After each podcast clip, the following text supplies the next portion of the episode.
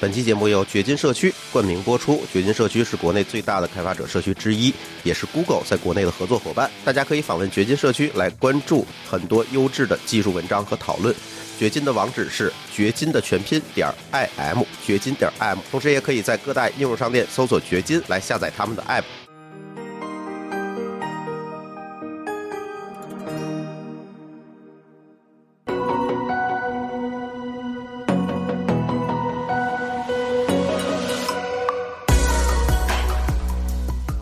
各位听友，大家好，这里是津津乐道，我是朱峰。哎，这期节目呢，我们请来了两位新嘉宾，第一位嘉宾是 Nancy，嗨，大家好，我是 Nancy。第二位嘉宾是郑老师。啊，大家好，我是郑老师。嗯，还有一个好久没跟大家见面的主播。大家好，王大夫打酱油来了。 呃，这期我们想聊《美国工厂》这部纪录片儿，我相信我们的听友里面啊，有很多人可能已经看过这部纪录片了。然后在网上呢，也有很多的热议，包括这个觉得这个《美国工厂》呃说了一些这个中国企业的不人道之处，打引号的啊。不人道之处，也有很多人说这是一个文化冲突，呃，各种各样的观点都有。但是为什么我们要录这期节目？其实最主要的一个原因，我觉得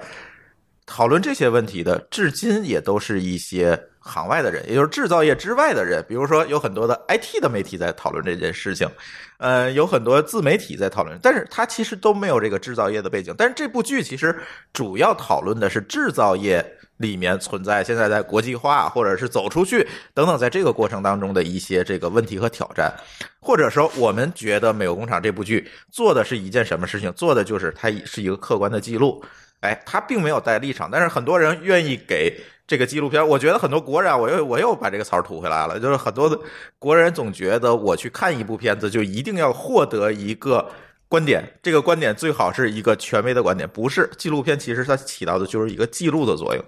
所以今天我们请到这两位嘉宾啊，想给大家也聊聊这部剧。为什么请到这两位嘉宾？呃，其实他们都是真真正正在制造业一线工作的专家。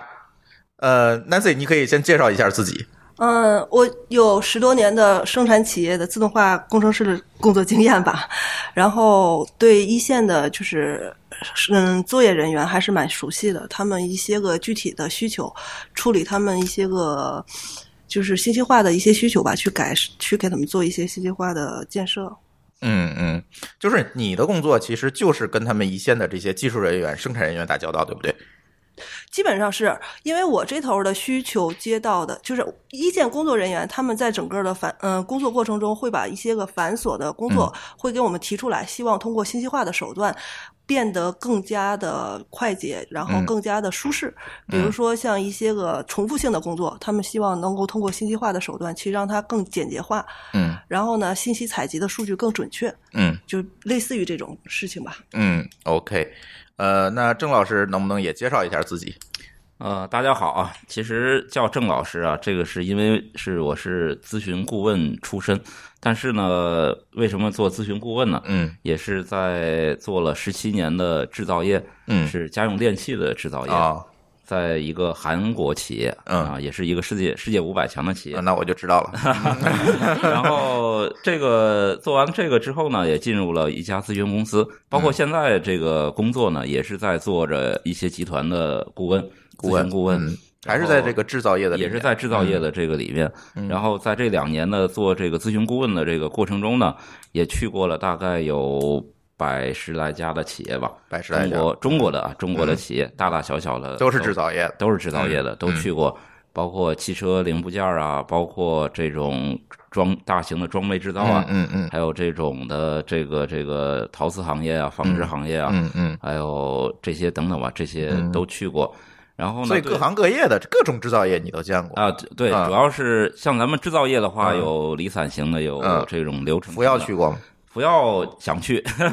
还没 去过。啊，但是啊因为福耀它在玻璃产业里面呢，在中国是首屈一指的。嗯然后当年我曾经在这个汉能、汉能这样嗯也任职的时候，嗯这个当年呢，这个福耀和汉能也准备要合作做开发这种太阳能的这样的玻璃的，嗯，嗯也有可能。所以说对福耀还是有所耳闻，但是工厂没去。嗯通过今天这个片子的话，也看到了福耀工厂的一些的这个生产和一些工艺，嗯感觉和当下了中国制造业的一些普遍的这种生产工艺的，就是比较好的工厂是嗯差不多的。但还算是非常好的呃，啊。管理上还是比较不错的，嗯呃嗯，当然在技术上可能还有要提高的，对吧？嗯但是嗯嗯管理上应该说已经还是有自己的特色，嗯毕竟它已经是能够做到现在这样的一个程度，嗯占有全球百分之七十的玻璃市场，嗯应该说是相当相当不错的这么 OK 一个企业了。嗯，OK，好，一会儿我们可以再说它的管理和这一个技术行，的问题啊。好了好了，一会儿再详聊那。首先可以那个先让大家说一说，你们看完这部剧，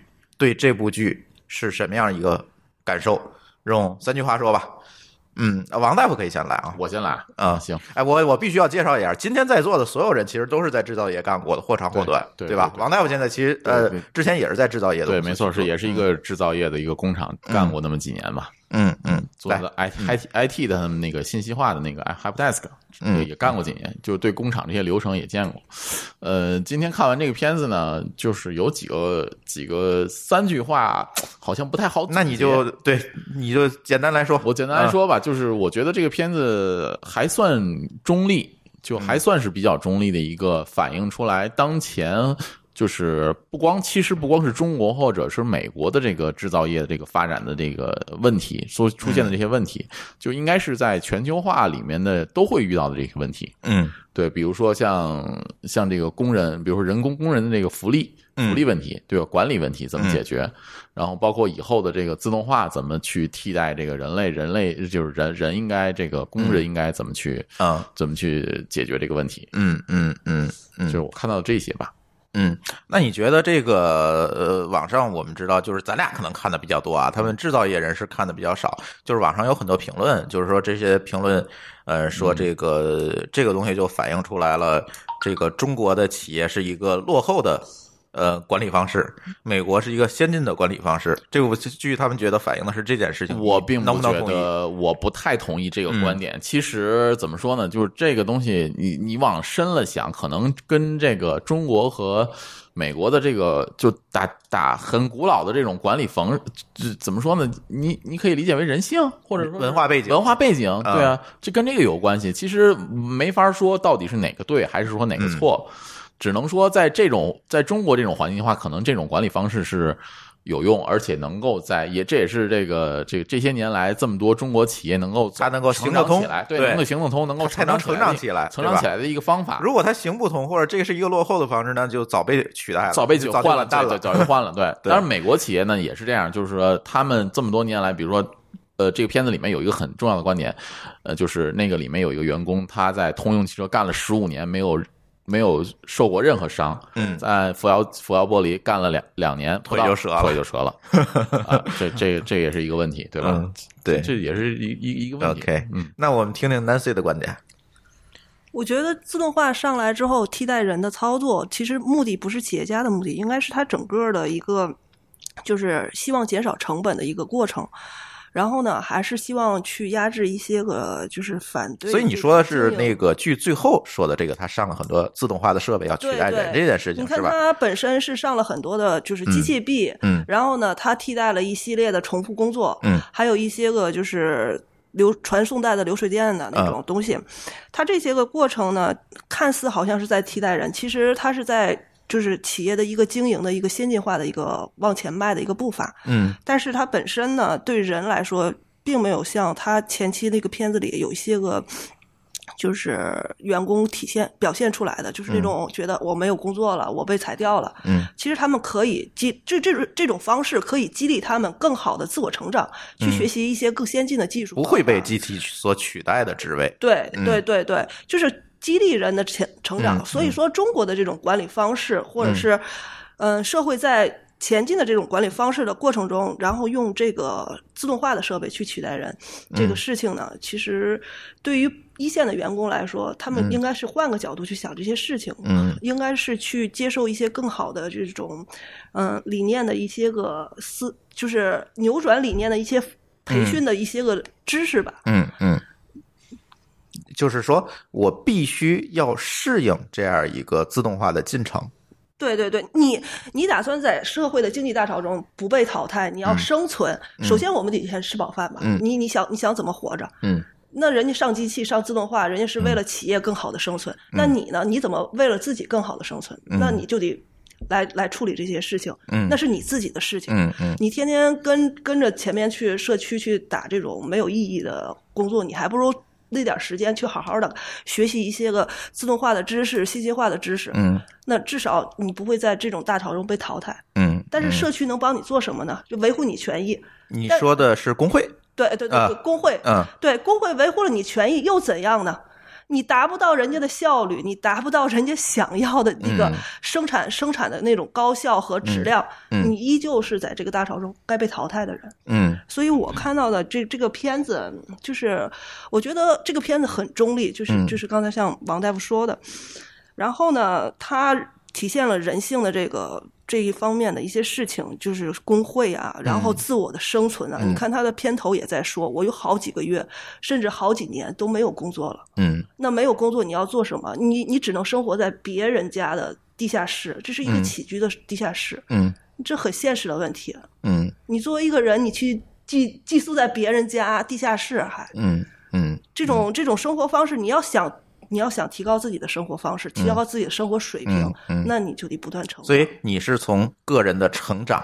的这个认知上来讲这件事情，个人是要成长的，企业肯定也要成长。嗯对嗯企业成长的同时，你不能跟上企业的节奏，那你必然是被淘汰的状态。所以你在也就是这个诉求是不一样。企业要成长，它尽可能的会降低成本，提高收益，对吧？人要成长呢，你首先有的人认为我要在一个固定不变的一个习惯的。舒适区域内获得更高的收入对，要但是突实际破上自这是己不可能的，你对就必须要突破自己，走出你自己的舒舒适安区。居，对对对你才能继续的成长，而不是安于那个现状，是用一些老的这个方式啊，保持保住我的这份工作，或者保保住我的这个舒适区，对不对？对你你说的的是这个概念。对对对，你嗯的舒适区要自己创造，而不是说以传统的方式去安逸的一嗯直这样下去，不可能有一成不变的东西。所有的事情都是在变化中来、嗯来做收获的。嗯嗯嗯我观点基本上是这样。 ，OK，听听郑老师怎么说。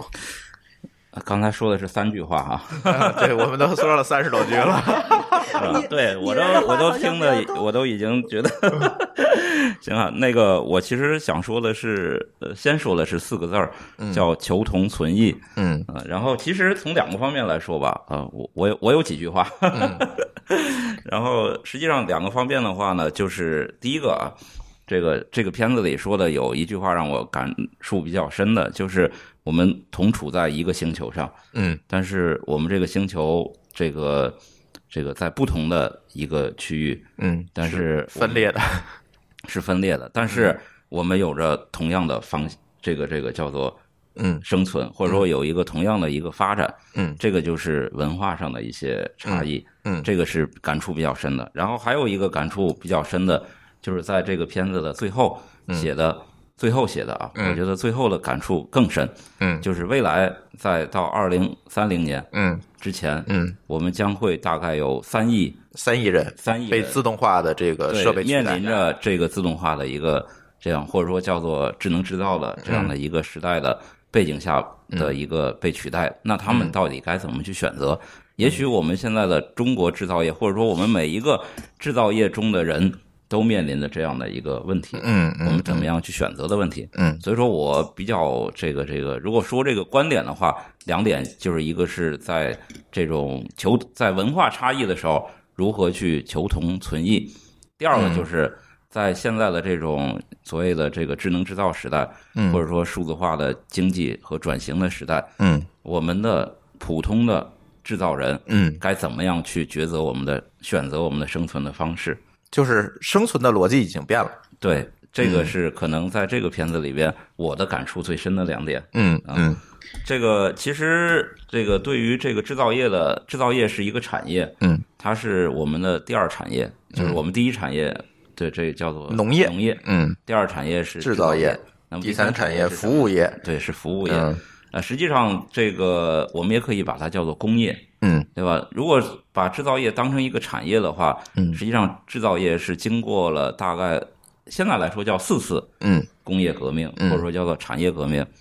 第一次知道是什么时候吗？蒸汽时代啊，对，是十八世纪末吧，大概一七几几年，对嗯吧？对那个时候是源自欧洲，对吧？嗯然后是瓦特，珍妮纺纱机，对对对，嗯瓦特。嗯然后当时蒸汽时代给英国、给欧洲带来的是什么呢？是先进的这个生产力，嗯，然后大大的提高了这个生产效率，嗯大大的创造出了这个人类前所未有的这个所生活所需的这些产品，对也使欧洲走在了当时世界发展的这个前列，嗯也使欧洲成了当时的殖民地的主要的帝国，对，吧？而且就是在第一次工业革命期间，其实也出现了这个劳动力危机，也就是大量的人因为蒸汽机的使下用岗提高了生产效率，下岗。对，所以可能这个殖民时代，他们出来去掠夺、去侵略、去干什么事儿，嗯包括美国在那个时代的时候，有很多人都移民到了美国，嗯然后去建立了新的这样的一个美国的这样的一个帝国，嗯也都在那个时。所以说，产业革命是推动着人类的这样的一个变革和发展的。嗯嗯在那个时候，哎，对，也能够发现。那么，咱再说第二次嗯工业革命，嗯，第二次工业革命可能就似乎没有像第一次工业革命那么的这么有颠覆呃那性。么颠覆性嗯对了。因为当时的这种颠覆性是完全是由一个人工到机械了，但是第二次是自动化的时代，嗯，叫电气时代，嗯对吧？是爱迪生嗯等等发明了这个电器，嗯大家一发现，哎呀，这些设备可以自动的转起来，不用嗯煤了，不用烧煤了，嗯 这样的时候呢，呃，这只是一个方式，一个技术的变革，嗯嗯但是实际上机器的这种运转和一种效率的时候呢，它可能也是提高了，但是没有那么颠覆性，所以当时并没有面临着那么大的这种危机。第一就是没有这种生产力危机，对，但是即使那样的话，也产生了这个经济危机，嗯，就是生产力在这个时候已经极大过剩，大概是一九三零年左右三零大萧条啊对，，大萧条也产生了第二次世界大战，嗯对吧？所以说这些都是因为资源的不不匹配了。嗯这个产业的革命的升级之后，人类觉得生存上面临了危机，嗯人类有了这种新的问题的挑战的时候，就要选择一种新的生存方式，嗯，怎么办呢？打 打对仗，这样这样各种的这重新种洗牌，就开始嗯对，就就开始了。但这是第二次这个嗯这个这个工业革命，然后到了第三次工业革命是似乎就更加的温柔一些了。对，实际上就是在了到了这个七十年代，二十世纪七十年代，嗯嗯，就是大概是在这个叫信息化时代信。息化时代嗯这，个基本上我理我认为啊，各说不一分云不一啊，但是我觉得是由日本来主导的，嗯就是由这个丰田嗯或者当时那个时候他也提出了一个制造方式嗯叫做精益生产。嗯然后也是由这个当时的这个丰田的生产柔性，嗯当时也把系统第一次这个信息化的系统融入到了这个制造业嗯里面去，嗯做我们制造业的一种驱动的方式，对和一种业务管理的方式嗯嗯嗯嗯等等的，把我们的管理的提升，在这个时候提升到了一个新的高度。啊，刚才也忘说了，实际上在整个的这个产业革命的的这个过程之中的时候，是除了欧洲，除嗯了日本，实际上美国的这个这个这个产对制造业的贡献是非常大的，对，就是它的像在大概是福特，对吧人家发明的汽车，它发明嗯了福特的生产线叫流水线，对，对吧？然后它的这个生产能力和生产水平，就像我们在今天这个这个片子里也说了，这个可能在七十年以前，大概就是那个时代。刚才这个片子也说了，七十年以前的时候，人家的产业工人就已经是有着很强的一种产业的这种管理能力，嗯，还有这种生产的方式，而且它可以以极大的获取这个剩余价值，对就是它对的对待遇是非常。当年所谓的这个中产阶级，就是这对个一线。如果我们看那个辛普森一家，嗯对吧？那个就是对典型的是一个呃中产阶级的工人家庭，对对对吧？是这样。那个片子应该是七八十年代开始拍的吧？对对对吧？他就是描述这样一个家庭，就是在当年的那个浪潮里面，他们是这个中产阶级，是那个潮流当中的这个顶尖儿的人，就是这些产业工人。对，对，所以这就说是七十年代我。嘛。我其实想说的是什么呢？美国的制造能力、嗯制造水平、管理水平，包括人人的这种劳动力的水平，嗯，受教育水平是不低的，甚至于是非常高的。是也就是说，为什么在美国工厂的时候啊，人家就是为什么说现在的中国工厂这种在片子里写的是要军队化、要服从，嗯要这样的这个纪律，要严格的遵守。但是美国的这个晨会的话呢，就是比较懒懒懒散散的或者对等等的这样嗯。但是为什么说在现在的时候，我们这种呃这种纪律，我们的严格的管理，嗯啊，反而会感觉上要比美国的这种的这种所所谓的懒散，嗯，效率要高。呃，效率要高呢。嗯，这个是呃，这个是在由于是中国的这样的一个叫做我们是刚刚起步到这个、这个时代，嗯我们实际上是比他要是在学习，或者说我们在是在成长的嗯这样的一个过程中，我们需要的是一种精神和一个一个一个这个劳动的激情，嗯去管理这个团队要向上，然后通过我们的自身的努力来嗯去追赶。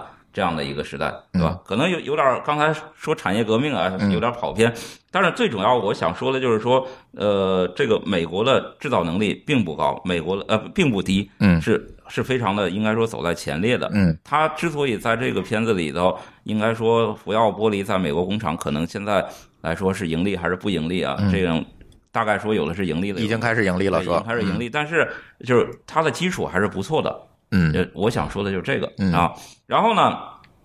咱一会儿再再深究那嗯些的这个这个这个为什么要到那儿那边投产啊等等再说，先把这个产业革命这些事嗯儿对说完啊。对对 对，实际上，我想说的是，到了这个信息化时代之后，然后我们的这个日本工厂嗯啊，包括韩国，嗯包括包括美国美在国内，嗯就开始了去这样的一些生产地的转移，嗯啊，因为在这个时代的时候，他们就意识到了这种劳动力成本的一个问题点越来越高。对，越来嗯越高。所以说呢，在大概九十年代的时候呢，嗯中国就迎来了世界上几乎所有的五百强工厂，嗯都都在转移到中国嗯都有建厂。因为中国是在这个时代正在发展，中国的改革开放嗯迎来了这些世界性的工厂，迎来了这种生产力的转移。但其实我觉得这件事情还也就是我们改革开放可能是从七十年代末期开始，但实际上这些大量的五百强的工厂在体在这个中国设厂可能也就是九十年代初对的事情，九十年代对吧？其实这中间还就隔着二十年呢。九大概是九二年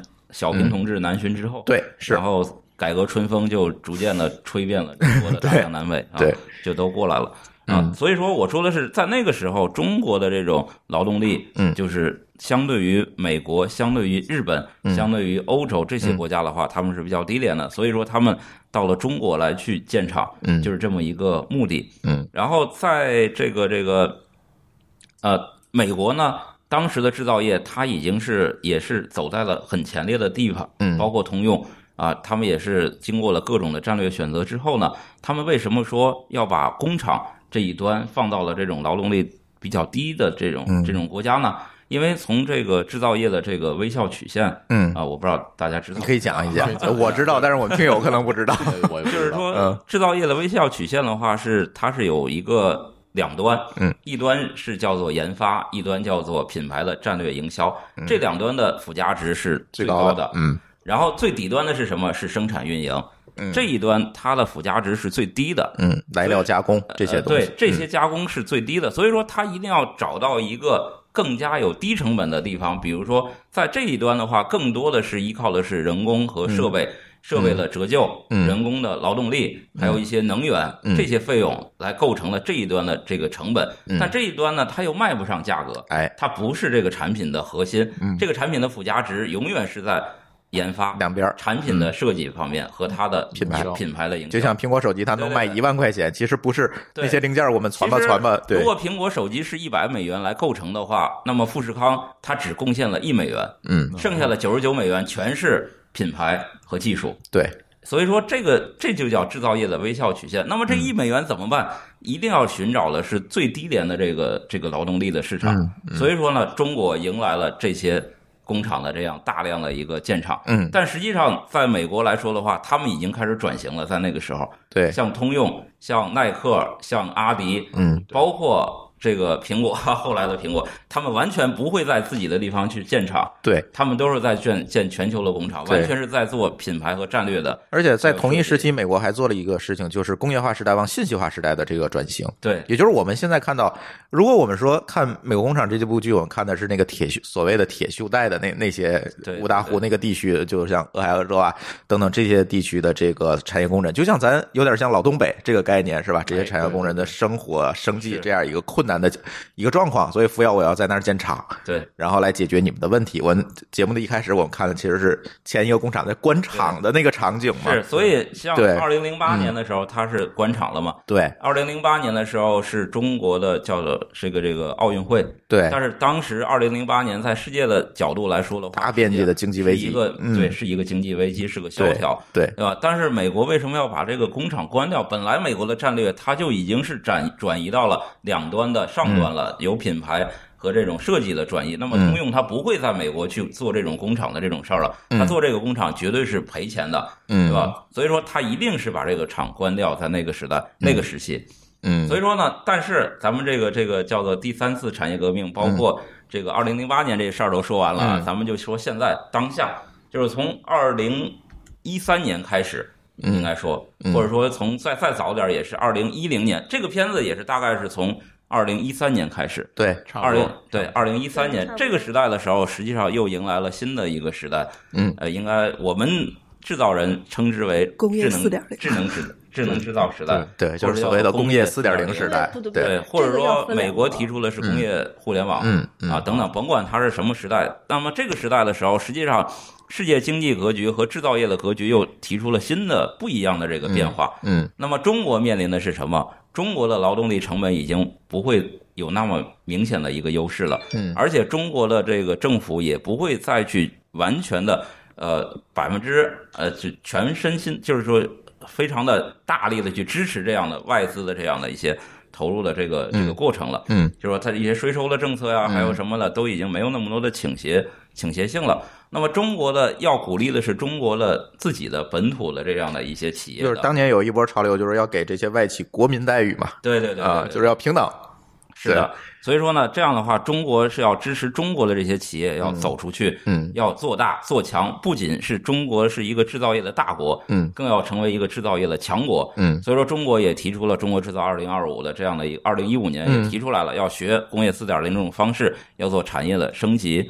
那么美国是个什么样呢？美国这个奥巴马总统之后的是特朗普，嗯特朗特朗普提出的是美国的叫做再工业化，嗯就是所谓再工业化是什么呢？美国也要解决就业和这个当地的嗯这样的一个制造业的这么一个，因为特朗普是从商业产业出来的人，嗯他不是不是完全的一个政客，嗯所以说呢，他也是要振兴自己的一个经济，要振兴自己的制造业，嗯他要让自己的制造业的中心重新回到美国的这样的，也也就是说，他面对了这个智能制造这个时代，一旦升级之后，可能制造业的微笑曲线也有可能会有什么变化。对对 所以说对他对嗯想的是，我要通过智能制造这个时代，因为智能制造的话会带来的是一个效果，就是可能叫无人工厂。嗯所以说它要再工业化的概念是什么？我要既要拿到我的两端的品牌和设计，我甚至于在这儿也有无人工厂，嗯我在这儿能够把它我的这个生产效率通过机器能够做到最大化的时候，嗯嗯那么整个产业链。整个的这个制造业，它基本上都可以占据了。嗯这样的话，美国的经济就会大幅度的这样的一有个这条生产线上如果没有人的话，那就全是赚的了，对跑对水电对就全是赚的。就是就是会 提升了。那么这个呢，也是给中国带来了一些压力。嗯所以说中国的工厂，或者包括福耀，包括这个咱们的吉利，嗯包括很多的这个中国的这些企业，都纷纷的也走出去了。嗯就是说到也到欧美做一些并购的这样的一个事情，嗯也是有这样的一个缘由。那么对于东南亚呢，现在也有一些变革。东南亚的劳动力成本是现在比较低的，成本比较低。嗯对，所以说他们的这种劳动力成本吸引了大量的这种的世界的工厂去到他们那儿，就是像二十世纪九十年代的中国一样的这么一个这个这个现况。嗯，中国就嗯当时的中国，像我们九十年代的九零年左右的，吸引了大量的外资。那嗯么现在东南亚也吸引了大量的外资，所以说像三星。嗯像 LG，像这个美国的很多工厂，包括中国的很多工厂，像美嗯的和格力海尔，也都纷纷的到东南亚去建厂。所以说，在这个世界的这个经济的格局之下，像欧美、美国在再工业化，嗯，然后东南亚的这种低廉的劳动成本，嗯，中国呢这种制造业的转型等嗯等的这些，都造就了我觉得是这个片子里的一个缩影，嗯嗯就是他想要说明的这个问题。嗯那么中国的工厂到了美国之后，他要走出去，对吧？嗯，他走到了美国之后，他怎么样在美国去生存或者叫发展？那么呢，他的一个战略的考虑是什么？对吧？它的一种发展的途径是什么？在这个片子里说了一些问题，嗯呃，当然他没有说他为什么要选择在美国做这个这个这个玻璃工厂，啊，对。对吧？但是、但是呢，呢，从一些背景材料上，我们知道他为什么要对对对要这么他他应做。嗯该是为了去扩大自己的世界的品牌的影响力，嗯嗯嗯要去做一些并购，对吧？要去占占领美国的市场，所以说他就选择了在美国嗯对，一会儿这些原因可以咱再聊。对，嗯一会儿再说。对然后呢，然后呢，这但是美国为什么要把中国引进来呢？要、嗯要要让他来呢？就说美国也说了它的再工业化的这么一个道路，就业率问题嘛。对对，他他对也是为了这个问题，所以说把中国就引进来了。对，我觉得还是为了解决当地的就业机会。嗯我觉得也是，你看一开始这个就是他那个当地有一个议员也说啊，对对对就是为了就是能够建厂，然后我们的工人什么的又嗯有又有工作了，就是这个意思。对，对，是的，对所对对以对所所以说呢，咱们现在就说了嘛，这个在在现在的这个第四次产业革命吧，嗯叫做智能制造，或者说叫做工业四点零的这样的一个时代，嗯我们的这个当然还没有走完啊，中国的智能制造的这个规划也是到二零三五年才是第一个阶段，嗯那么到二零五零年是第二个阶段，嗯所以说是一个非常漫长的一个产业革命的这个过程。那么在这个过程的时候，实际上这个片子最后也说了，就是刚才我说了，嗯大概到三零年之前，有三亿人面临的这样的一些嗯危机，嗯实际上我觉得可能会更多嗯啊、不只是三亿人嗯啊、如果如果是对于中国来说的话，我觉得可能就会有三亿人， 大概会面临这对，样的我我一些觉得是，就是在看这个历史的进程，我们是对对能对看出来的。所就是以在说第一次工业呃第一次革命、第二次革命、第三次，在这个几个国民工过程当中，其实都是机器取代了很多很多的人力对，造成这个劳动力危机。对。对，所以呢，这个这个呢，就是我一会儿想说了吧。嗯在我们现在的这个第四次产业革命嗯的时代下，我们作为我们的人，作为我们的这个个体个体，嗯我们到底该怎样去面对这样的一个危机？对这，个组工会啊，一会儿再说。工会这个就得就得企业自 己组工会，嗯肯定不是人为的再去，就是我一个工第三会方对第对三对方肯定对是有风险的，对个就是人的我们看这个生部存剧也的是对也对，是这有咱风一险会儿聊啊。但我想呃问第二个问题，问各位嘉宾啊，第二个问题还是从王大夫这儿先来哈啊。呃，这部剧你印象最深的一个片段是什么？我印象最深的一个片段是这个，当美国这个福耀福耀美国工厂的这个呃，就是中层人员来中国开年会的时候的 那个这个这个大哥的这个这看到这个表情看到这个美国嗯，就是中国文化给他带给他的这个冲击，然后他说那几句话，嗯这然后这个哭了都。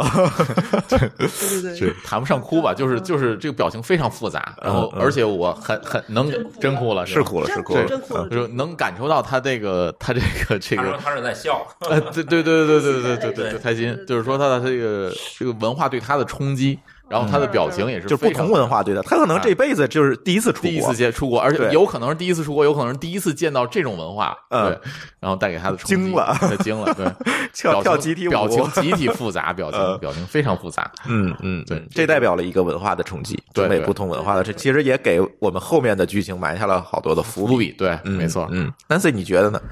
我觉得我觉得比较感就是比较触动的，就是他一片头一开始有个女的，她说我在那个别人的地下室住居住那块儿，啊，我觉得就是生那活你就是比较很感性现实， 嗯就是很现实，你就得吃饱饭，你就得找一份工作。首先，你得先吃饱饭，你才能有其他的想嗯法。嗯嗯。我基本上是那那片片段是感触很深的。但是现在有一个观点，就是我从那个很多的渠道看到，呃呃，也有别的博客在聊这个事儿啊，有一个观点说，你为了吃饱肚子就要放弃你的权利吗？但是你连肚子都吃不饱， 你要那个权利，你觉得有意义吗？嗯，但是这就是一个价值观的冲突对嗯了。对对，我觉得对，个那价值是一观个的价啊值观冲突。但是首先，你要不要生存下来？你要不要活下来？你可嗯以，你要是决定放弃生存的权利，那你可以去拒绝这个事情。嗯，我可以抗议。我觉得其实是两个问题，就是你有你生存下来也是有尊严的生存下来，对对吧？其实我觉得对，有有尊严的生对，存在下来，集中这营个生不存，它冲突也是生也存嘛，是生存，对吧？啊其实我觉得啊，那倒不至于到集中营那个地步吧。对，但是从一个极端的极端的一个角度去啊对讲对这件对事那情嘛确实，对是吧？对，其实我觉得这个倒不是说在在咱们这个时代的话，其实像这种对对吃饱饭这个不饿肚子的这个事儿，可能还是相对来说基本上我们基本上的温饱不已经解决了吗？对对吧？嗯所以说，但是呢，咱们不是再说点理论的事儿啊。从这个马斯洛的这个这个理论嗯来说，需求理论来说的话，生存肯定是第一位的，嗯，然后尊严、自我实现是最后一位的。对，对你没有生存，你不可能说我自我实现。嗯包括我们的这个历史潮流也可以说、啊，没错对在古代的话，你光是一些农民，他是创造不出来诗歌的。嗯那些能够吟诗作对的人，都是生产力极度发达，有都是有剩钱余的这个社会有剩余的对能量都是有给他的时候，他才能包括闲下来包括美赋国诗去。 对，包括美国，它的体育比较发达嘛，它也是一样的，它人家基本上的一些生存已经解决了，嗯所以说他要玩玩一些高深的东西，对对吧？对对所以说这个是一个不同时代的一个选择的一个问题。嗯，当然美国已经在这个时代了，那他肯定对生存是非常重视的，嗯包括美国他们的其实很多观点也是一样的。这个大概啊，大嗯概这个如果是中国，我的理解啊，中国人和美国人来看的话，美国的话更注重的是叫做自身的价值，嗯，他认为自我每实现。嗯每个人都是有价值的。对，他的价值，他可能会为自己的每一个身体的每一个部分都买保险。嗯，呃，就是说我甚至于一个头发，可能它都非常珍贵。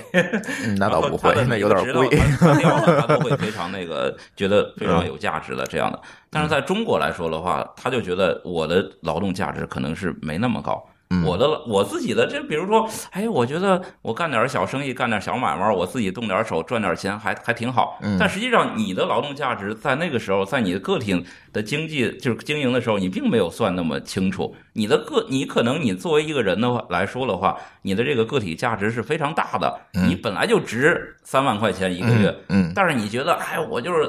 用我的自己自己的这个双手干了，哎，我一个月赚了一万块钱，我觉得还挺美。但实际上你是有三万的价值的，嗯也就是说，在这个中国的这个这个需求层次没有达到那么高，对吧？因为嗯他是为了拿这一万块钱，哪怕是自自己多付出一些劳动，嗯拿到了一个一万块钱，能够去让自己生活物质生活更高，嗯更好。但是美国是不是一样的？美国就认为我本来就值三万块钱，嗯，对吧？？我就算我没有拿到这个三万块钱的工资，但我的自身价值也是值这个钱嗯的。那这三万，这这对有带来一个问题，就是说，就是是谁？就我那个引用梁静茹的一句歌词，是谁给你的勇气认为你值三万块钱？这就是这是国家政治的问题啊，我感觉这不美国不它这自不是身就有政那治，种这优不是势政啊治。的问题，不是我，我我我插一句啊，我觉得是这样，就是呃，美国人可能更注重于自身价值的对实现对，咱先不说对他对本身认为自己值多少，对我知他道这更有理注解重于自身价值的实现，对自我价值的实现。OK，中国人的文化里面更注重个体在集体里面的价值的呈现，对，没错，我也是想在之说这个前是对嗯家族，对这样对吧对，中国呃在传统的中国农耕文化里，人不是独立存在的，对是以家族的形式存在的。嗯对，到后来可能就变成了集体的价值。我这个工厂，我这个班组，你看他们班组在那儿开会，你就明显体现出来，我是这个班组的一部分，他非常有归属感。他唱歌也好，在那儿喊口号也好，他非常有归属感。我是这个集体的一部分，所以他的价值会融入到某一个群体里面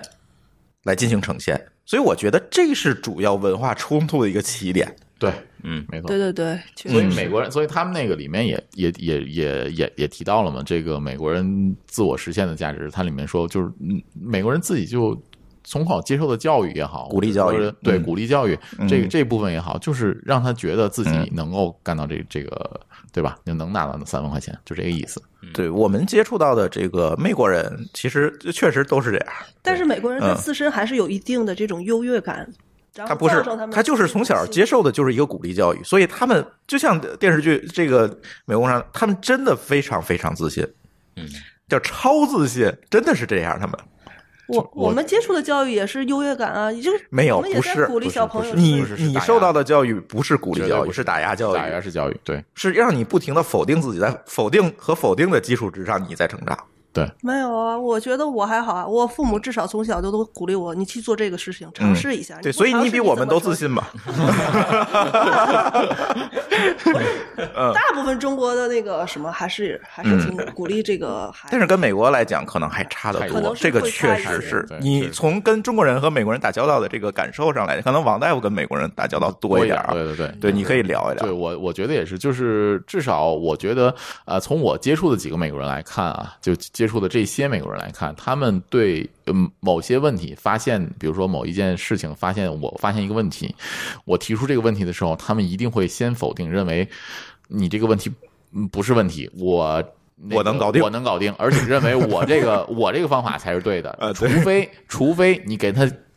摆上了那个确实的证据和这个问题，就是说这个问题确实是你这儿引起的，他才是承认哦。那不过，但是有一个好处是，他们确实看到这个问题确实是他引起的，他一定会承认说哦，OK，这个确实是我错了。嗯，这一点是我我是理比较理解的，不像就某些情况下在某些国人某会些国人嘴硬会嘴硬说这他绝对不会觉嗯不是我得的没面子啊，不是我的锅承不是我的认锅，不是我的锅，哎，对对，至少美国人会承认啊，这个确实是我的问题。敢但是做敢当但前提是你要把这个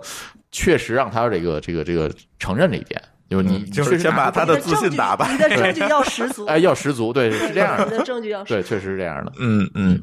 呃，郑老师，在你接触的这些制造业的这些员工，还有这些企业里面，你觉得这些企业，嗯，跟这个电视剧里提到的这个服药这像吗？它呃这这个拍的真实吗？这个服药的这种管理方式，刚才我也嗯说了，实际上你问的这个最感触最深嗯的就是这个片段啊，让我想说的就是嗯在服药开晨会的时候那个片段。这个来说的话，包括服药在开私庆的时候唱歌，嗯然后很真还实有四哥，还有开晨会的这个片段，啊、等等吧，这些的这个是非常真实的。嗯，啊、不特别是，我插一句，这不仅服药这样，阿里也这样。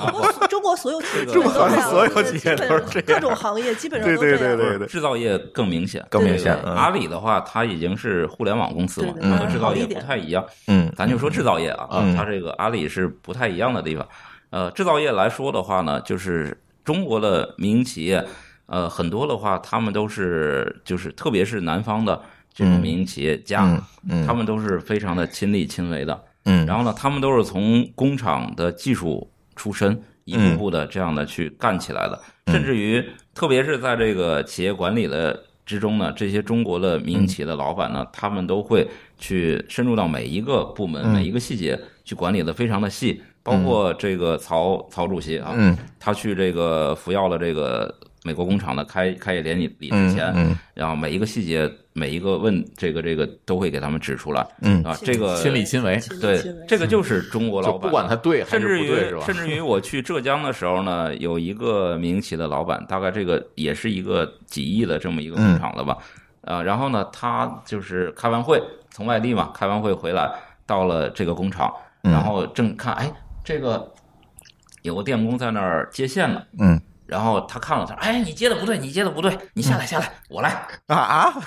他他就上去接，结果他被电了， 但是没没多大事儿啊。我我举的就是这个例子， 嗯就是说什么意思呢？就是中国的这个老板的话呢，他们确实，老板这个嗯对这个公司肯定是非常非常有感情的，嗯这是没没问题的。而且他的这种管理的思维的话，还是这种从底层开始的这样的一些管理的思嗯维，而且他要求的就是这种叫做服从。嗯就是为什么呢？因为中国老板都干过技术，干过工厂，就是说他觉得他的所理解的这个事儿，嗯所他认为的这个事儿就应该是这么干。那么你就对要按照，这个个我觉得片子里有一细节啊，对这个问这个曹德旺说，咱那个开会的时候要不要搭一个棚子，可能会下雨。曹德旺就说不搭，不会下雨。对，那个墙上那个红的那个东西，嗯啊他必觉得须要搁得下头，对对对对必须要对搁得下对头对他他要说的很有意放思，他对说这个呃，这个是我们这儿法律要求的， 嗯对然后他就没搭理，他就不管。嗯，对，反所以正你要给我按我的想法去做。所以说呢嗯，这个这个中国的这个企业家的这他的特点嗯就是这样的，也是非常反映了我们这个片子里反映出了这个现在这嗯个企业家的这个特点是这样的，而且我就是确实都是这样，这确些实老是板嗯这。样的。然后这样的也这个在我们的这个南方的这些工厂里边，我们的这个就是操作工，实际上它没有太表这个咱们的这个服药工厂的这个操作工，但是你到现场你看到了这个片子里看的是非常整整齐有序，非常的紧张忙碌，对然后非常的工作也是非常认真的，嗯，这个也是。一样的，嗯就是说，好的这个管理的工厂，从这个片子里一看就能看出来，它的设备不一定有多嗯先进，啊，这个设备厂房不一定有多新，但是工人的面貌和它的操作，还有它的这种岗位上的一些呃这个操作的过程，嗯包括它的专业这种度生呗产的还有秩它序的文化啊，传播，还有它的秩序，还有它的这种扫会的这种这种整齐有序的这井种井有条。井井有条的这种秩序，这个都是中国的这个现场管理的一个非常但是也有人说啊，你这个井井有条就像集中营一样，磨灭了每一个人的个性个。性，嗯，啊是这嗯个。其实当年在这个流水线发明的时候，嗯所谓流水线发明的时候，就是已经就是叫做协同制造吧，嗯对，吧？什么叫个性，对吧？在这个生产制造的时候，讲究的是平衡。没错。对对嗯你如果没有平衡，你只是一个个性的发展的话，它是生产不出来一个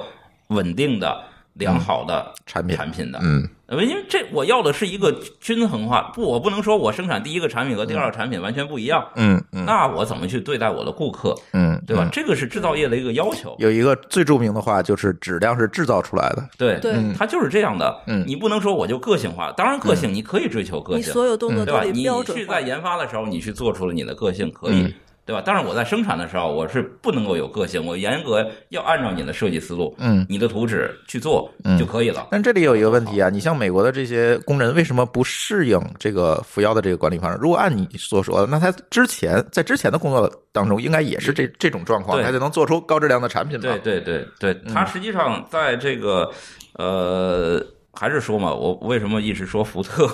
就是实际上在这个之前的话，他们美国的工人也好，还是欧洲的工人也好，他们也是非常的，他们的特点啊，嗯他们的特点是这个不是完全的服从。但是他们是对有着一种责任心和一种荣荣荣誉感，荣誉感工作的荣誉感荣。誉感，对，就是说我生产出来的产品，我一定是生产出来最好的嗯一个产品。嗯就是说我在任何一个生产的细节上，嗯我一定会抠的非常的细嗯啊，哪怕一个微小的一个差异，他要都要去努力的去把这个微小的差异给解决掉。他是靠一个荣誉感和责任心来驱动，对，是而不是靠管理驱对动。对对，如果按对你说的，嗯呃是呃，基本上先先是这样的一个、一个驱动的方式、嗯嗯来去驱动它的管理啊，驱动它的这个员工的嗯，生产。生产，嗯啊，所以说呢，在他遇到了这个品质问题，你看到细节啊，写的是叫什么那个 NG 还是嗯什么、 ，NG，嗯有一个是叫什么不能通过嘛？嗯，对，啊，对就是说它的检验来说，它的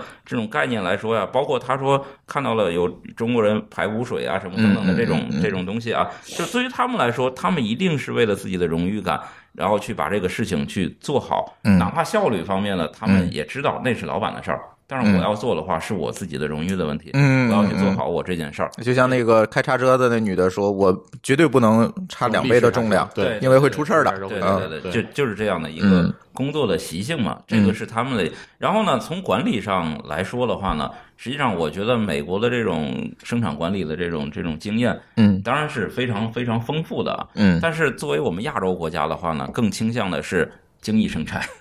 嗯，这也是亚洲人发明的。对，所以说福耀这边呢是以精益生产的模式来去管理这个工厂，嗯，但是美国呢是以他们认为的这种现代的这种生产的模式，嗯，就是要追求的是一种工人的，我刚才说的这种生产的极致，嗯啊，质量的极致，嗯然后员工的这样的一个叫做呃人性，嗯，还有一个被尊重，嗯包括他们引入了工会嘛，引入嗯工会的一些这个来协调这种的员工和老板这样的资这个嗯劳资关系，劳资关系，嗯等等，这个是美国的这种管理的这种方式。当然，同时他们也是在大量的提高自己的设备的自动化，嗯尽可能的把这些人性的东西，就是个性化的东西，他用自动化的方式来解哎决。来去解决。嗯嗯嗯，我就不要去人来去解决了，对吧？我用自动化了。所以说，你看到美国的这个工厂，它的那个美国工厂，你看大概是在零八年的这个工厂，嗯实际上比他到一五年去一一七年嘛，去福耀总部去参观的那个工厂呢，更加的先进，嗯甚至对于对未来可能会更先进。嗯对吧嗯，？这个就是它的一个需求和一个所在就是他尽可能的用机机器来取代人的不确定性。对对对，它是这样一个。是这么一个中国呢，更希望说我用管理的方式让人来执行这种精益生精产。嗯益精益生产的概念就是叫做全员的这种的呃执行和嗯，全员的这种呃是步调一致。啊的步步调的一致，嗯要实现均衡化的生产。所以等等的这样你说的就是刚才我们可能提到的文化差异，你说的是一个管理差异了。嗯对对对对对，嗯是这样的、嗯嗯啊。但呃所以说我我 就是就这些内容吧，嗯想说嗯的，啊嗯嗯，那我有一个问题，就是嗯，从我的感觉来讲，因为我接触的那个美国，呃，因为之前在那个空港的一个美国美国公司，嗯，呃，美国工厂也干过，但是他我据我接触的这些线上的工人啊，因为他那个需要建厂之后呢，需要美国派过工人来给培训中国的员工。这个过程，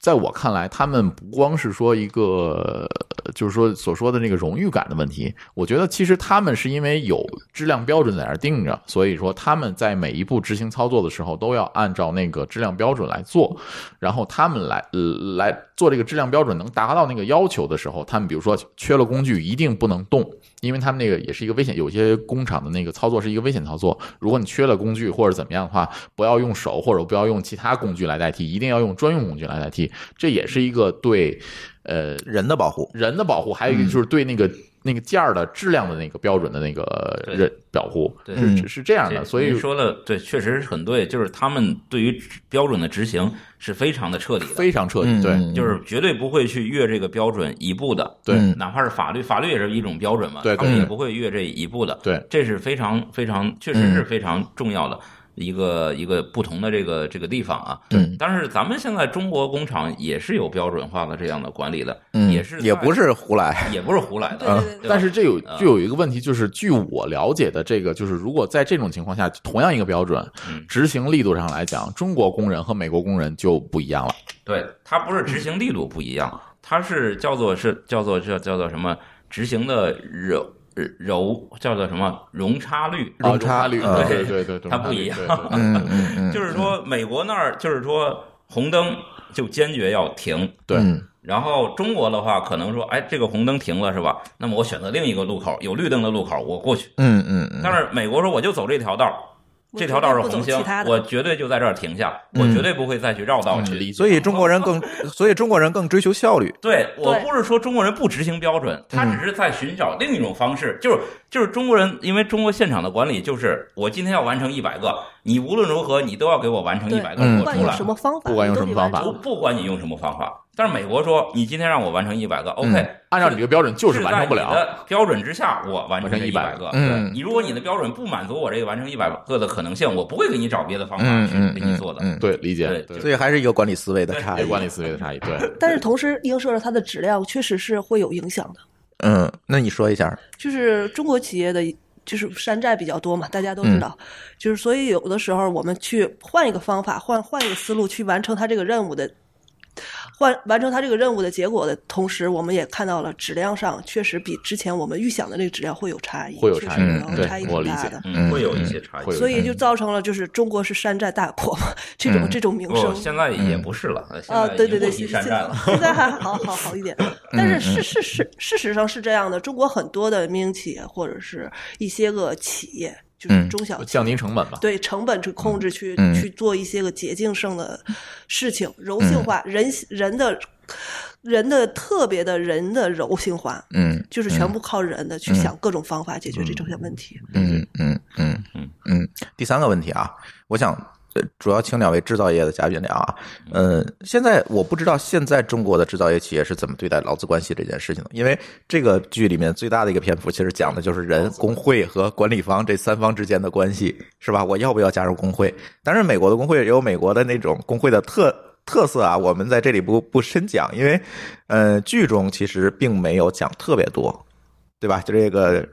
呃，汽车行业的这个工会，现在其实给通用弄的，现在也是七荤八素的。那天我看见，但是这个这部剧里并没有体现很多，但是它体现了这么客观的一个情况，就是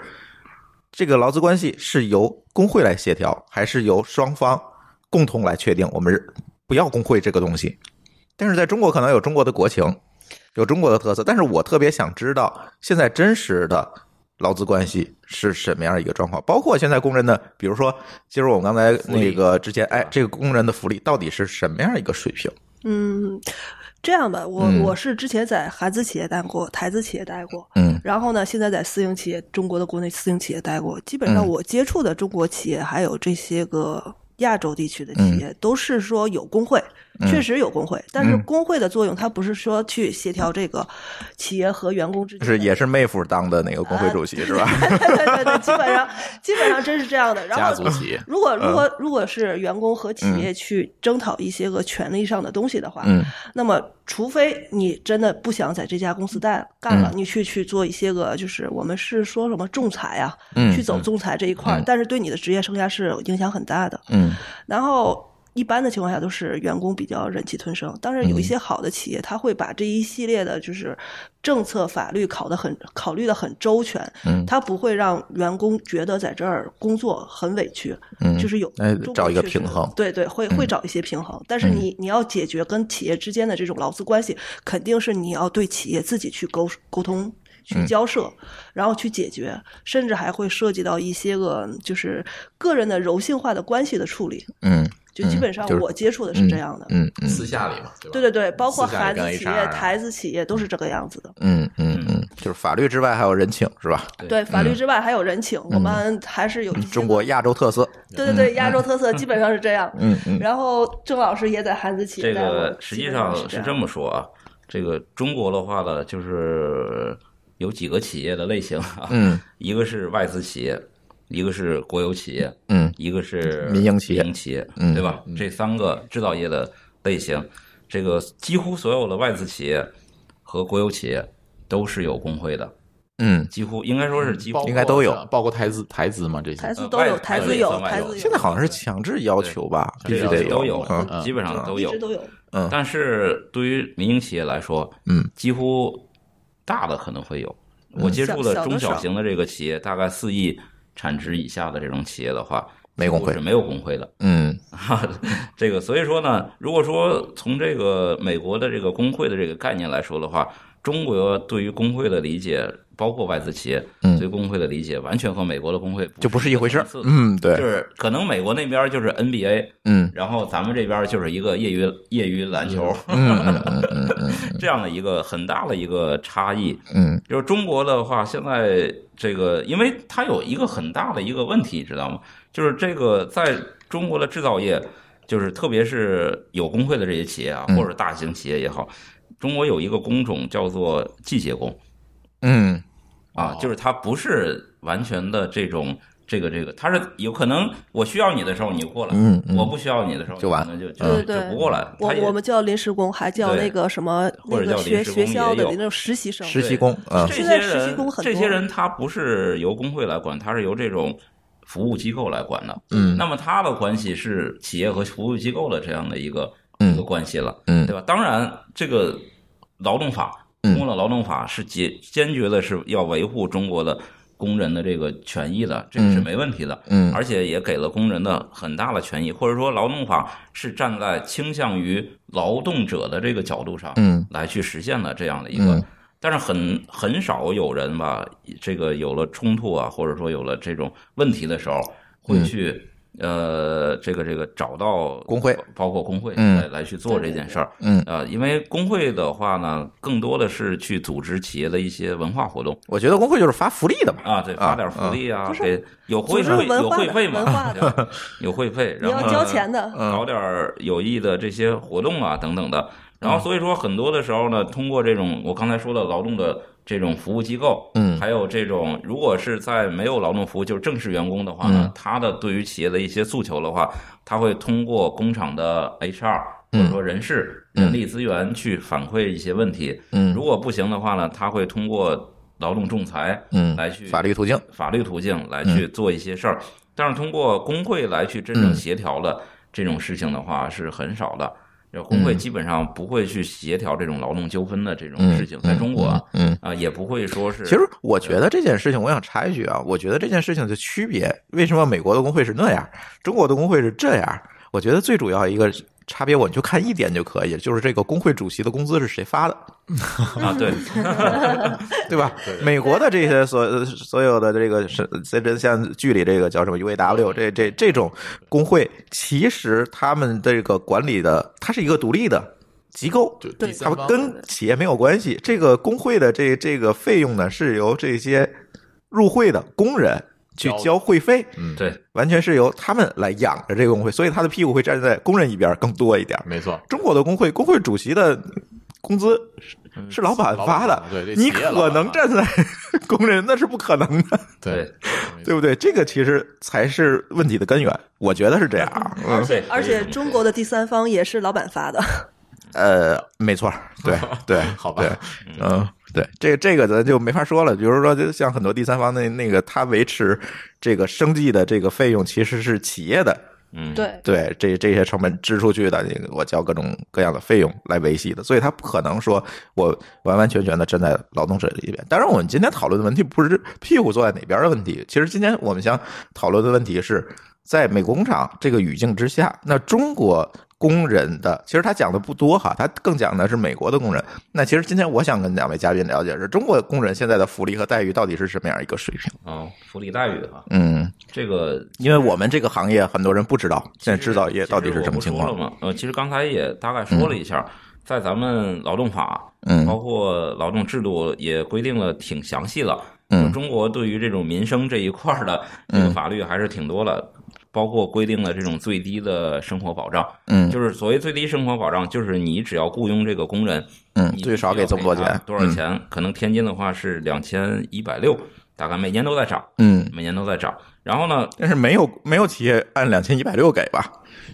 他必须得基本工资要但给，是上保险基本上都是最呃低工资，就是说都是啊不是，它是最低最少你的起评工资就是两千一百六，嗯就是这个钱。嗯完了之后呢，你要它国家还规定了一点，就是叫做要上三险，嗯至少要上三险嗯，啊，是什么养老险，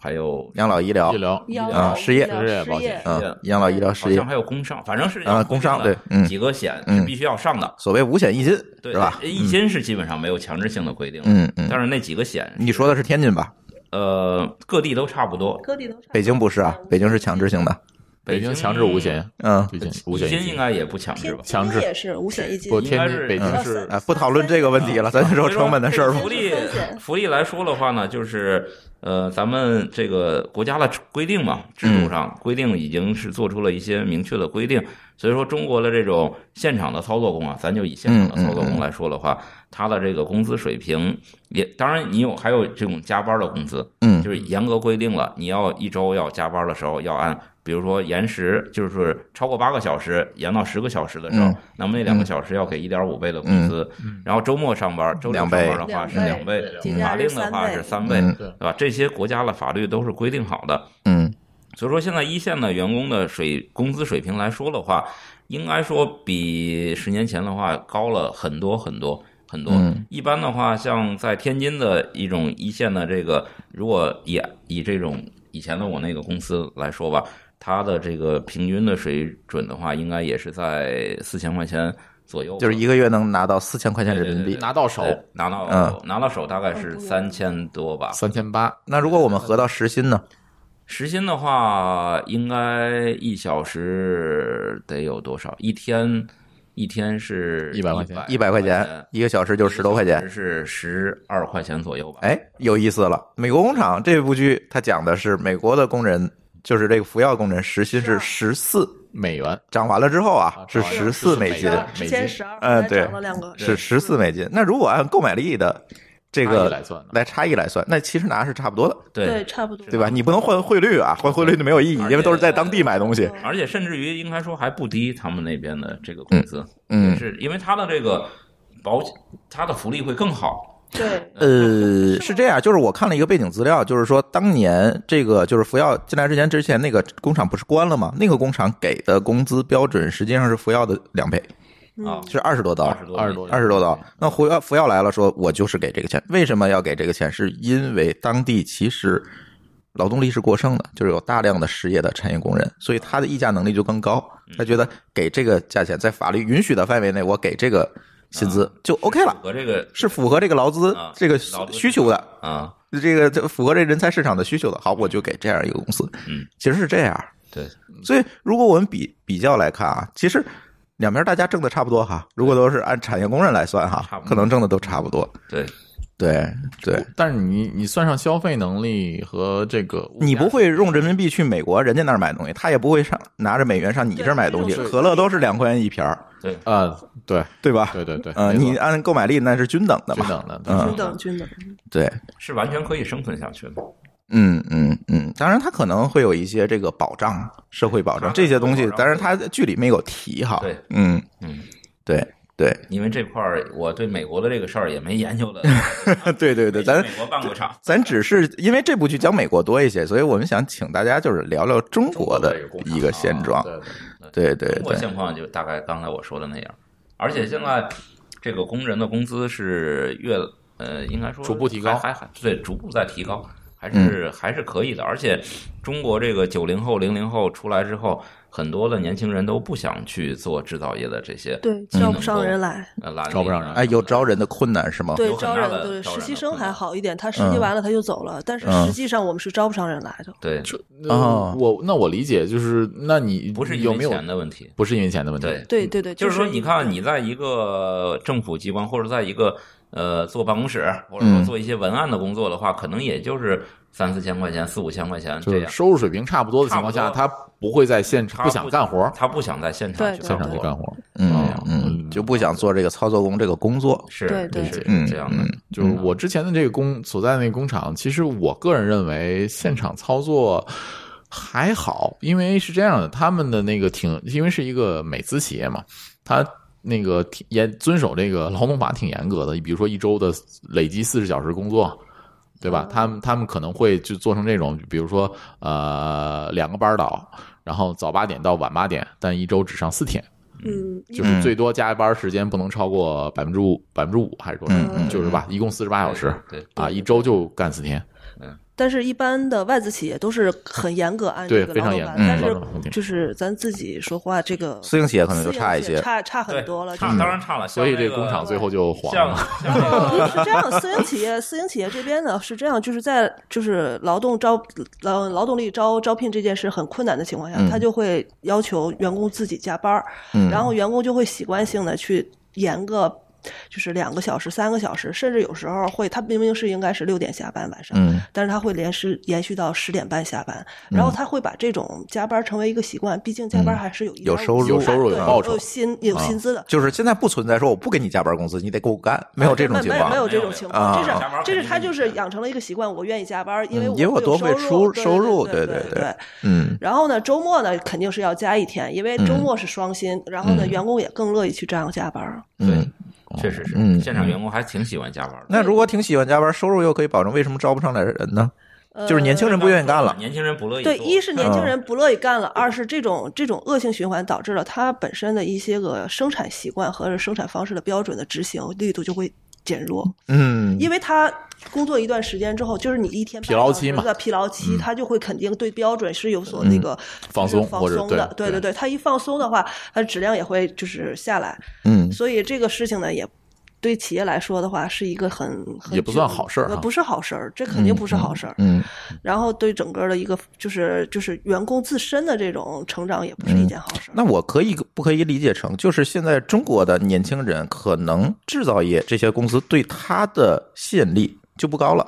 嗯，我或者说不是工资，是就是这份工作对他基本就没有什么吸引也可以力这了么理，解他的追求会更高。对于我自我成长、自我实现自我价值实低，现，对对，对可能对对对咱们的经济发展到一定的呃层次上，对他可能更追求的就是对对对那个。那个在那个需求模型里面更上层的东西了对对，对他可能就对对不对会去再去做这基个本上是这样的。对打引号的这个低端的这个职位了。对他这更嗯倾向我宁可我去做个文员，我不到他产线上去做这种低端工作。嗯嗯嗯，但是这些事情总要有人做的，是不是？这种事情，这种认知也是造成咱们很多的所谓制造业外迁的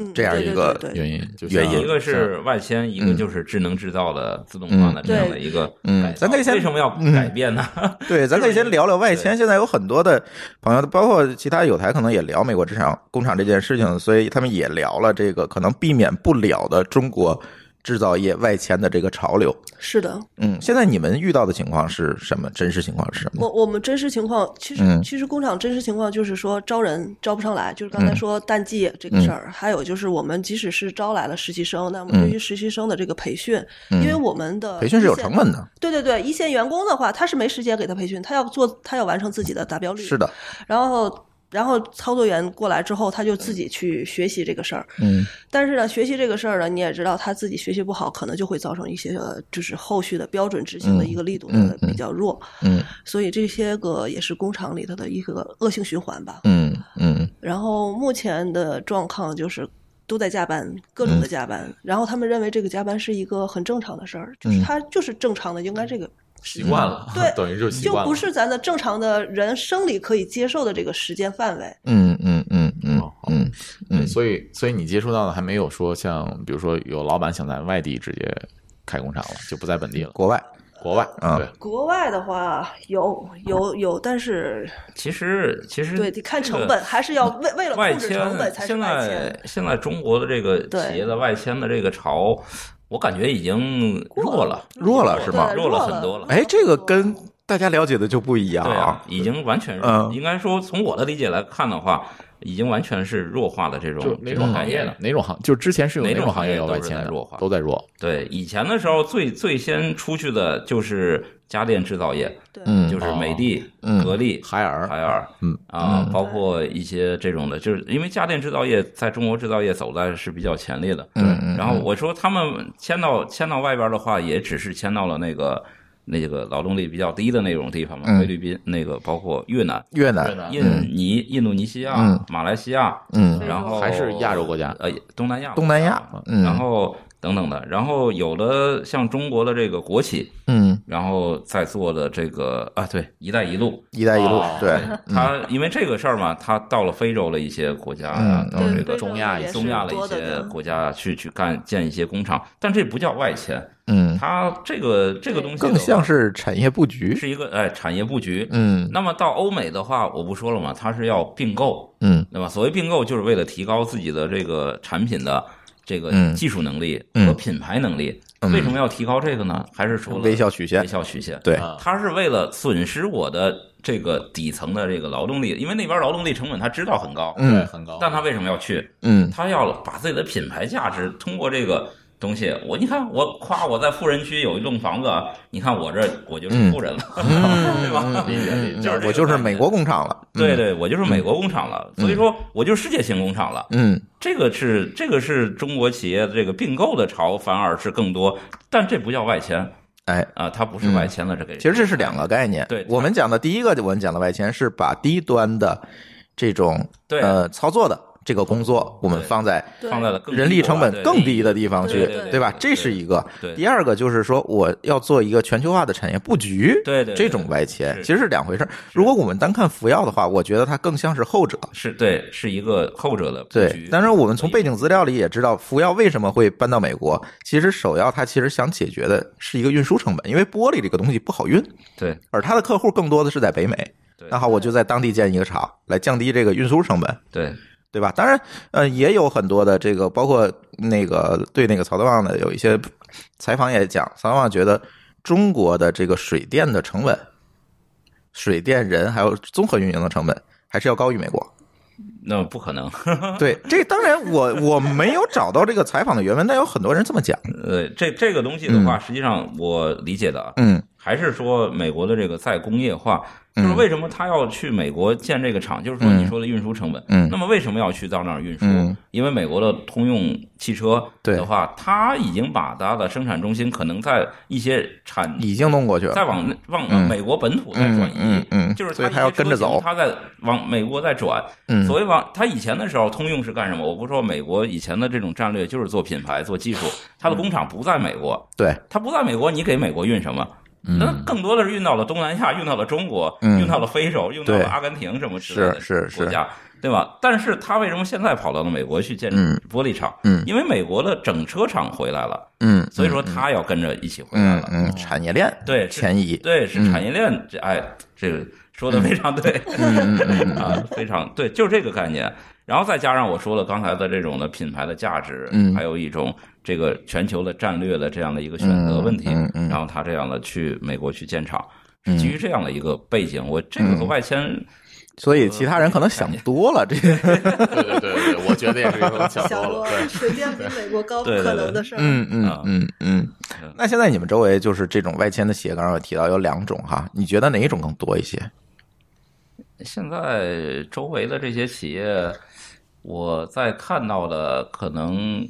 这些知名的企业吧，嗯还是为了战略的选择的话，会更多一些。嗯，然后，那它这个低端这这种低端生的这个产的这个缺口怎么办呢？呃，这个缺口的话，实际上这个东西看它怎么补。哎呃就，是说，这个这个，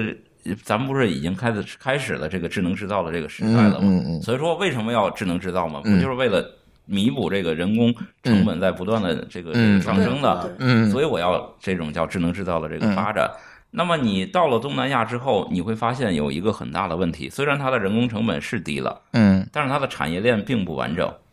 嗯呃，你知道吗？就是说你会要把一些核心的模具、一些核心的零部件儿、一些东西，嗯你还要再运过去，嗯因为它生产不了。啊开始，嗯中国很完整了，像中国的产业聚集区，嗯像这个这个广东的，对对对啊，长三角、珠三角，这个啊嗯珠三粤角粤港澳对吧？嗯大湾区，再加上长三角，长三角的苏沪啊，嗯苏，江浙沪，江浙沪嗯对吧？这几包邮个国，这这这几个都是非常产业链非常完整密集的地方非常密集的嗯。我到那儿，我生产，比如说我生产一个电子行业，我到那儿建个工厂，咔咔，所有的东西都所有的能过研来发了，零件都嗯能找到对。吧？所以说这个产业这个叫做供应链的这个成本，嗯实际上和到东南亚的这个供应链的成本是可能更低一点儿，嗯啊，对吧？到那儿了之后，你只是人工下来了，嗯，但是你的其他的东西全，能配套对没来，我得把东西都运过去，配套套全啊，研发对呀对全都没了所以说对我觉得在我的看到的是，更多的中国企业它不想。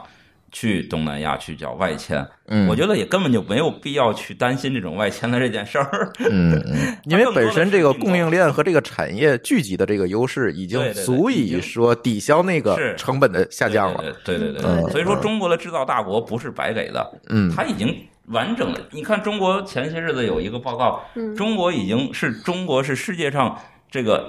行业最完整的国家，嗯，就是所有的四百多个行业好像基本上都产业完整，基本涵盖。嗯全部都涵盖嗯了，对对从产供销到销售，最后对对什么对全都全都还有后。全都售后服务，嗯嗯所以说这样的话呢，中国的优势还是挺挺大的。嗯所以说在这个方面，我觉得不用担心中国企业外迁的这种事情，嗯根本就啊嗯，他要去也是到那边收购一个工厂，是一个投资，嗯资本并购，嗯并不是说工厂的搬迁嗯这样的。但是你所谓的这种外迁，是你看到的是一种呃韩企，或者说三星啊，就是本来就是外资，它我本来搬到越南去对他啊，在中国的基地的一个选择的时候，对对他是在往外走啊，嗯什么之等等之之类啊的。但中国的本土企业并不是这样的一个选择。那你觉得这些外资企业的外迁会不会也会对社会造造造成一些影响？比如说，它可能会提高一些失业率。啊，对，嗯这个还是也肯定会会会会有影响的，特别嗯是在天津，对吧？天津其实拿天津和苏州来比吧，这样来说，嗯天津的话和苏州当年都是同步在九十年代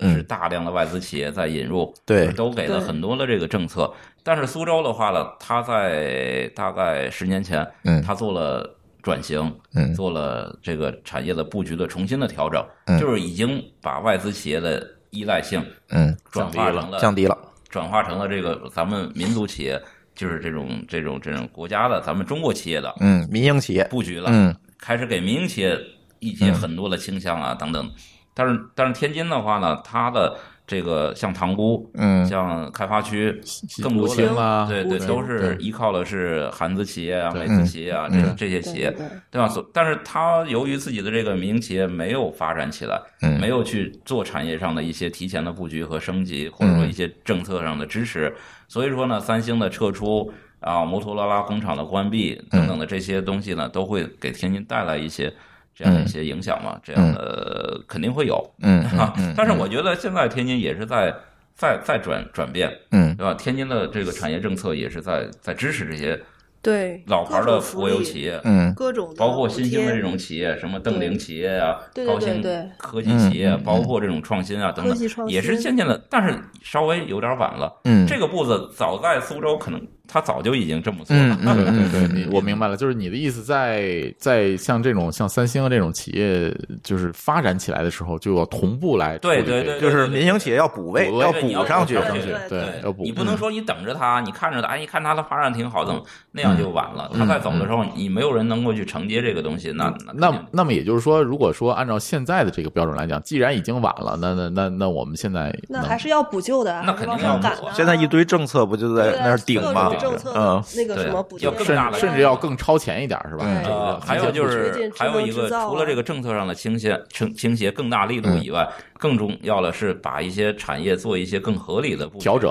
啊，做的调整。得合嗯理，关合键理是和调整，对你合理。比如说，我们现在天津的话，不是叫做大飞机嘛？啊嗯，我们空客对空客的这个引入嘛，还有叫做那空客仍然是外资企业啊它有，能它会不会有一天也它搬也越会南有去隐了？患嘛，所以嗯说你你，但是它毕竟它可能和空客的这种合作是不一样的层次了。嗯以前的话就是完全像三星，就是全都是人家了，可嗯能你完全不管。对但是到空客那儿，可能你的股份你要参与管理了，对有比参有与比例的是吧？对啊，嗯你要参与的这些东西要深入了。哎，这样是这样的话，你附加值就高了。对啊，你的、嗯你的本土的这个附加值就哎，我突然然意识到什么叫高端制造业了，对啊，嗯对，所以天津就要发展高端制造业，就是你取代你搬不走了。是你搬不走了，哦理解理解，就是嗯你想走也走不了你想，对，因为它对人的要求更要求高更，是对你搬到那个印尼啊那些地儿，它干不了。对对对对对，就是这样的，嗯嗯，嗯我觉得你们理解的特别到位。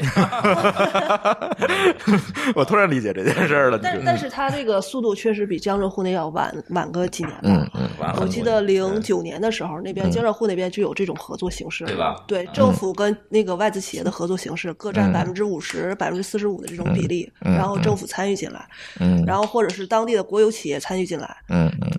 但是然后天津的包括话人才的培养啊什么对对的这对，些然后全部他跟上对全都跟上对这个先进的一个理解性啊，嗯像自动化的，像一些个就是说晶圆厂、自动化的那个什么呃半导体行业，啊就是很先进了，嗯但是。嗯天津就会现在才刚刚起步嘛，对，所以市长被抓起来了。对，这段掐了别播 啊。嗯嗯嗯，哎，聊一聊这个自动化吧。我呃两位，尤其 Nancy 可能在自动化、信息化上做的更多。刚才我们提到了这个产业的这个重新整合，或者是产业的重新布局。那么，除了通过重新布局来提高这个产业附加值以外，降低成本以外，可能更多的还是通过自动化和信息化来解决问题。呃，降低成本这一块儿呢，其实真正的信息化还是降低成本比较比较嗯明显的嗯嗯，它会减少一些个人为的去操作的重复动作，嗯嗯比如说像录入表单这个事情，像一些个就是重复动作，让它简化，采集它的过程信息，然后评估它的这种效率，提升他个人的这种操作的标准化的这种规范性的这种效率提升。我觉得你这一整句没有一个人能听懂我们听友里，来展开说说。嗯，嗯具体举个例子呗，哎，举个例子，呃，比比比比如，因为他们都不是制造业的人啊。对嗯。呃，比如说一一根儿圆珠笔吧，它的嗯组装方式可能是先把这个、先把这个笔杆儿插到头儿里，然后再拧上这个笔头儿，嗯然后这样它就牢固了。嗯然后在装笔杆儿前呢，它应该是先把这个上面这个按头儿插进啊去，嗯然后这个这个动作呢，可能嗯每个人的、是一个次序是吧？啊，是一个次序，每个人的组装方式、先后顺序嗯不不同，可嗯能造成的最后的结果质量不同，嗯然后造成的这个速度、节拍不同。嗯嗯嗯，那么提高节拍这个时间，就是就是那个交付嘛，嗯时间交付嘛，然后提高这个装出来这个就是牢靠和嗯安全度嗯是嗯它嗯的质量嘛。但是如果每个操作员的方式方法都是各不一样的啊，有嗯自己的个性的话，它最后产生的结果就是这就个是各种质各样的，各种各样的到客户那儿各种各样的投诉。嗯那么，所以信息化就是解决它这种标准化这个方面。头首先呢，你先把这个整个流程去捋捋出来，嗯捋出一个标准来。然后哎呢，，那我理解这个在之前的制造业企业里也有啊，它有工艺文件，每个工位去做什么事情，它也有啊。嗯，呃，是是有有嗯，百分之百分之八十或者百分之九十的企业都是有的，对啊但是它的那个嗯文件相对比较、有一些企业就是中国的中小企业的嗯这种文件相对比较粗糙，啊，嗯就是还是不够师傅带徒弟，对师傅带徒弟这种效率更、更嗯快呃就一点，是随意性更强，我就需要有一个信息化的方式看着它。就是人、嗯人的柔性化更强一些，嗯嗯嗯嗯就是只是靠人来柔性。嗯，那么这种柔性呢，并不能解决它这种效率和节拍的这种统一明白了对吧，？嗯嗯，所以他为了解决这些东西呢，他去上一些把这些标准通过信息化的手段，嗯一步一步一步的限制它。这一步我必须这样做，下一步我必须这样做。嗯嗯，那么到下一步，我必须前两步做完了，你才能做到第三步，就是这样的一个逻辑关系。嗯因为程序咱都知道都有前后逻辑关系，嗯嗯然嗯后提高了它的这个就是确定性对嗯对对，确定性这个事嗯情。嗯嗯然后信息化基本上是解决这些问题，然后自动化解决什么问题呢？就是说一些个重体力活儿，嗯，比如说像一些个大的物件的搬运，嗯，那么这些大物件搬运人可能需要两三个人去搬运，嗯那么呃企业的领导想解决这个两三个人的这个成本，嗯那我怎么办？我就通过自动化的这些手段。然后呢，代替人去嗯代替人去啊，做毕竟机器比人有力气嘛，嗯去办这些事情。嗯基嗯，本上我们处理设置都是基本上这样的。那现在这个应用水平是怎么样的？哎，这个哎， 要吐槽来，一口气叹出吐槽来预警， 一口呃，其气实叹出实来实际情况，实际情况是这样，信息化还好一点，信息化嗯我最多招个程序员把这些事情处理掉。但是自动化这个事情，你嗯要去上一些自动化的设备，但是自动化的设备的这成本基本上和人员的这个成本是可以。均衡的，或者是啊比这个人员的成本还要高，嗯呃你的意思就是现在人的工资还不够贵？呃，对比人的成嗯本还要高，所嗯以自动化这块呢，基本上就是通常通常上有一些企业上这个自动化都是一些门面的功夫，嗯很少就是真正为了解决就是嗯呃工其厂实实其实还有一个，我觉得还有一个层次的关系，就是我我用人的话，我能解决两个人的就业问题啊，对吧？但是我对于我企业来讲，他不会考虑这件事他不会考虑儿，这政个府才会考虑这事儿啊我觉得。这就是也没政关府的系吧。所以其实，在是就是我有一个嗯同学，他也是在做这个企业信息化嗯的这个这个工业四点零企业信息化的这些部。他说，其实，在他们做的一些很多信息化方案里面，主推推的时候的遇到最大阻力还是在来自于企业的这个。呃，就是决策层、领导层，他们会觉得这个东西推就是中层的这种领导层会推到以后呢，会有一些员工啊，肯定会大批的失失业，那是中层的想啊法，对，但这是是中层的想法。高层的想法就是想把这些人裁掉对。你的作为一个老板，就是把人干掉，或者不能说把人干掉，就是怎么让我的嗯成本更低。对对对对，嗯他所以是考虑到成本，不但是在于在有些时候的决策层，呃，像决策层可能会这样，但是像嗯中层的话，比如说像企业里面，就会很多人中层会投反对意见，对中层投反对意见很多嗯非常多应该。嗯对对对哎，但是我有这么一个那就不问好推，呃，但是我有这么一个问题啊，比如说我买一个机械嗯来装这个圆珠笔，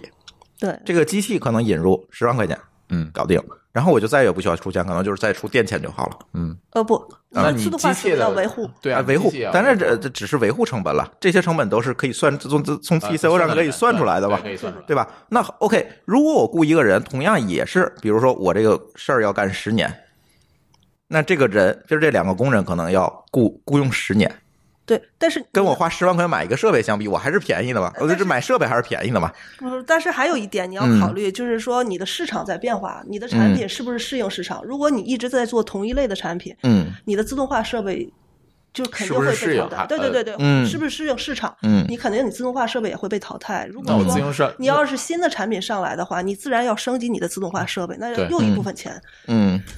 是这样呃，的。所以那个不是线性的，也就是说不是一个对，是可不是一个变的摊销关系对对对关系对，对不是，它是一个可变的，可对变而且很多。所以要用自动化的设备干高附加值的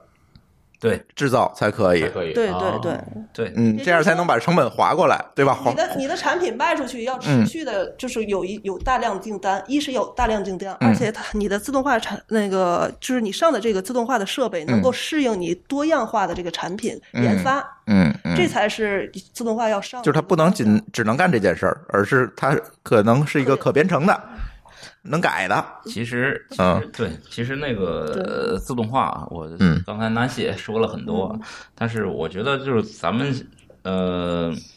这个这个叫做现在的，嗯咱们不叫智能制造嘛？嗯智能制造的话，它不是说只是自动化这么嗯一个简单的这么一个对事儿啊。对对嗯然后自动化的话，呃咱们一直在做，包括技改啊什么各嗯种都在做。然后从咱们很早的时候就在做这些事儿，嗯包括生产线的这种板带的这种自动化的，嗯然后以前是轮子的是吧嗯？滚子推的，或者说以前就是人工的这种的搬的，嗯现在我用传输的板带把它给运送过去，嗯对吧？然后像那种我们那个机械手，对吧？嗯嗯然后我们那个自动化的这种冲压的这种设备，嗯等等的这些呢，都是它都是在在重复性的这种嗯工，作，工作还对，有这种搬运的这种效率的提升，然后去改变了这些。所以说，现在更多的自动化解决的是一些工艺上的一些问题啊，一些制造上的一个问嗯题。嗯它它应该还没有涉及到这种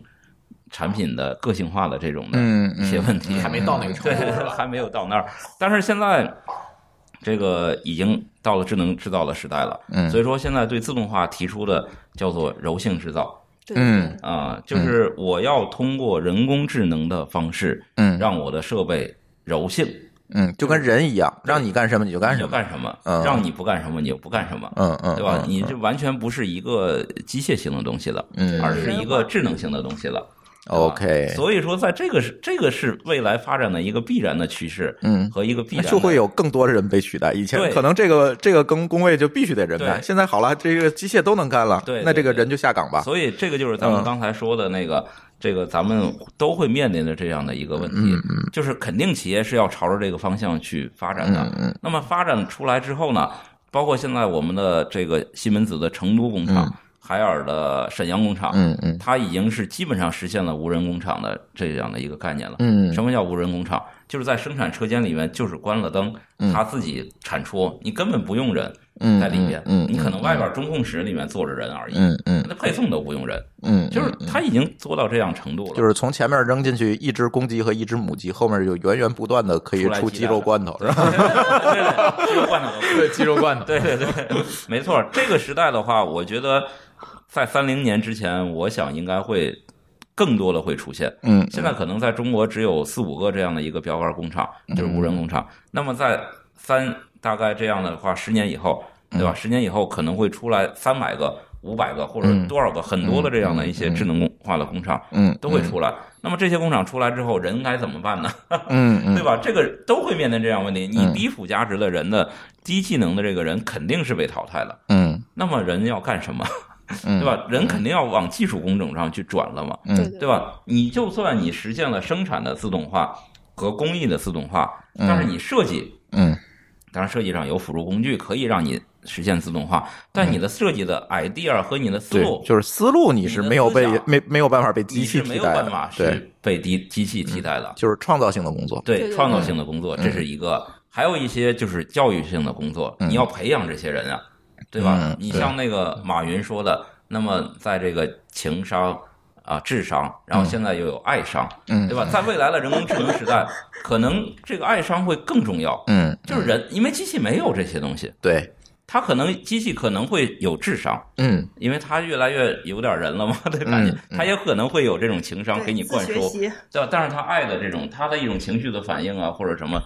他可能是达到不了的。嗯我反而认为，就是在这个就刚才说了这种的这种呃技术和设计方面嗯嗯，嗯人应该是发挥主主导，朝这个方向。还有一个培训教育，但是终究用不了这么多人啊，这些事情，呃，对所以还有服务业嘛，嗯对吧？对啊，其实就它是为真正整个这套的是啊这这套整这个就是第三产业了嘛。啊你现在是第二产业，制造业在大量的在用人在干这件事儿，嗯嗯那么服务业现在是很缺失的，嗯包括金融业，包括我们的家政，嗯包括我们的这个家庭医生，嗯包括我们的教育培训，包括我们的这种，甚至于现在的这这包括快递员啊等等的嗯嗯这些、嗯这些东西啊，这些服务业很是还是需要还是缺人，对啊啊，，反而我觉得这个人的价值会越来越高，因为服务的提升是没有止境的，你对啊想提升就需要因为人嘛，嗯你制造了提升了之后，你的物质水平上来了，嗯你物质水平上来，我要需要更多的服务，嗯我不可能我面对一个机器去服务啊，冷冰冰的，对吧嗯？京呃京东已经开始拿机器人送快递了，这咋办 啊？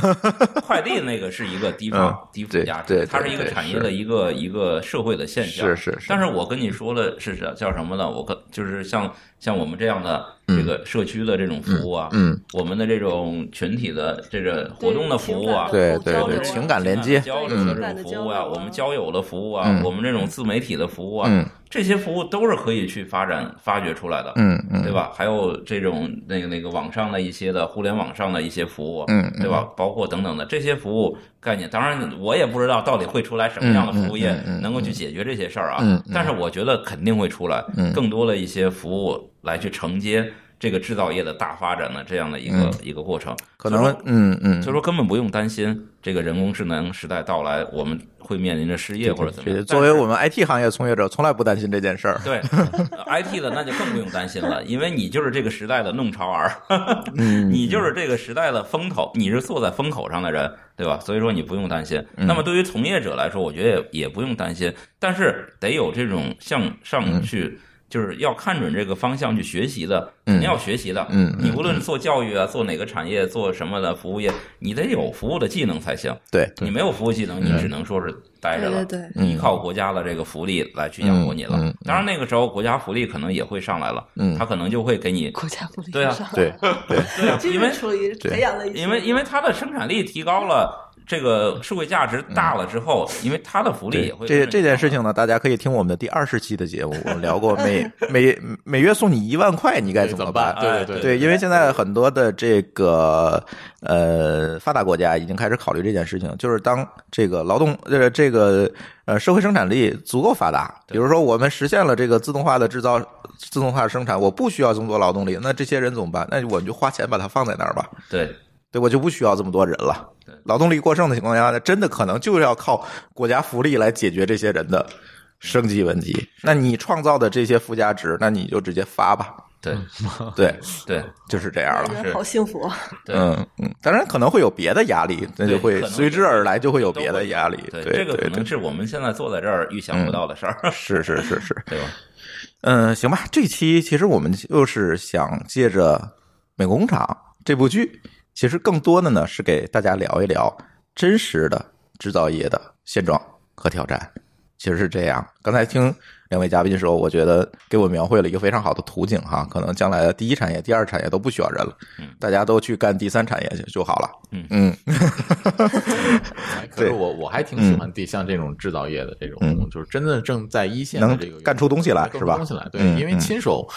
呃，在我看来啊，因为王大夫主要动手嘛，对哎吧？，对 对对，对在我看来，我亲手摸到的那个东西，比我面对一个键盘和一个一个显示器来讲，哎再再对补，充一句，可能你到时候纯手工、纯手工打造的那就是水经杯典了，纯那就手工变成打造收藏的品了话筒嗯。是更贵，但是它用不了那么多人。对，就是对就是这个行业不会有这么多这人，个行业就不可能不会有这么多对人但是纯手工的东西可能会越来越贵，是这样，是这样是这它样，都成艺术品。现在也是这样，对，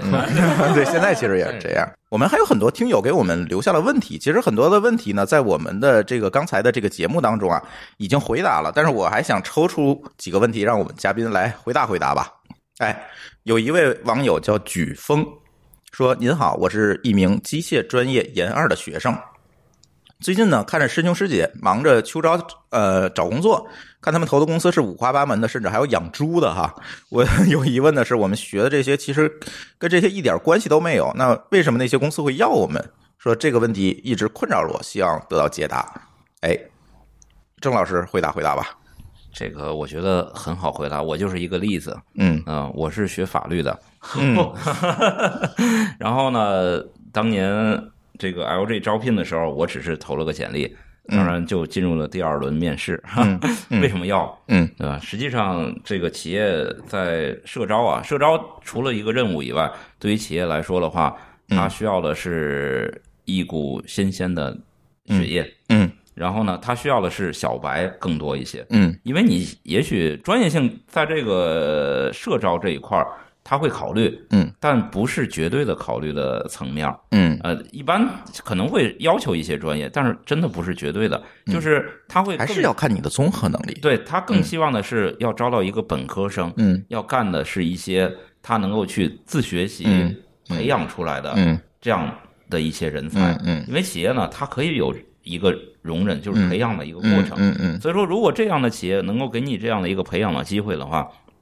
我觉得这样的企业反而是非常优秀的一个企业，嗯，非常值得去做的一件事情。其实这也是现在毕业生里面他们普遍焦虑的一个问题嘛，就对是对其实各所以没有每个必要专业的毕去焦业虑生都有对这个问没题。，这当然能够找到自己本专业的这个这个这个行业，嗯是非常非常也能够干这件事儿，也非常好。嗯，但是也不一定就是代表着你这就是你的一个唯一的明出白路。明白，就是也许你可能干了你自己学的这个专业，比如你学会计的，嗯可能你本身就不喜欢干干，哎，可能你本身就是喜欢干营销。嗯那么你咔，你到了一个大企业之后，人家不管你是会计是什么，你过来之后我给你培养，嗯你在我的市场营销上的岗位上你培养，我就培养你出来，你最后你又干得很好，也对许对，说不其实准个人。有一嗯个个人的天赋问题还是，对对对，所以说你在各种的在社会实践，你只有通过这样的实践，你才能够去验证出来这些事儿。嗯，你不去做的话，可能你只是一厢情愿的觉得我学财务的，我就一定要去做会计，嗯那你可能这个就窄了，因为学财务的人可能会比较多。明白对吧，对那对反而你可能另一条路径，你并不是说不行，对嗯吧？你也是可以的，因为你学大学本科里边四年，你想想，你真的专业知识你能学到的是多少呢？嗯所以专业对口就是一 个这个一个一，或者说叫做一个呃愿景幻想愿景是我们的愿景， 但并不是出路。嗯嗯，还有一位同学叫灯塔啊，对于天津这类的城市，制造业在天津有什么样的区位优势？他是他想问这个问题。嗯，这个趣味优势太明显了。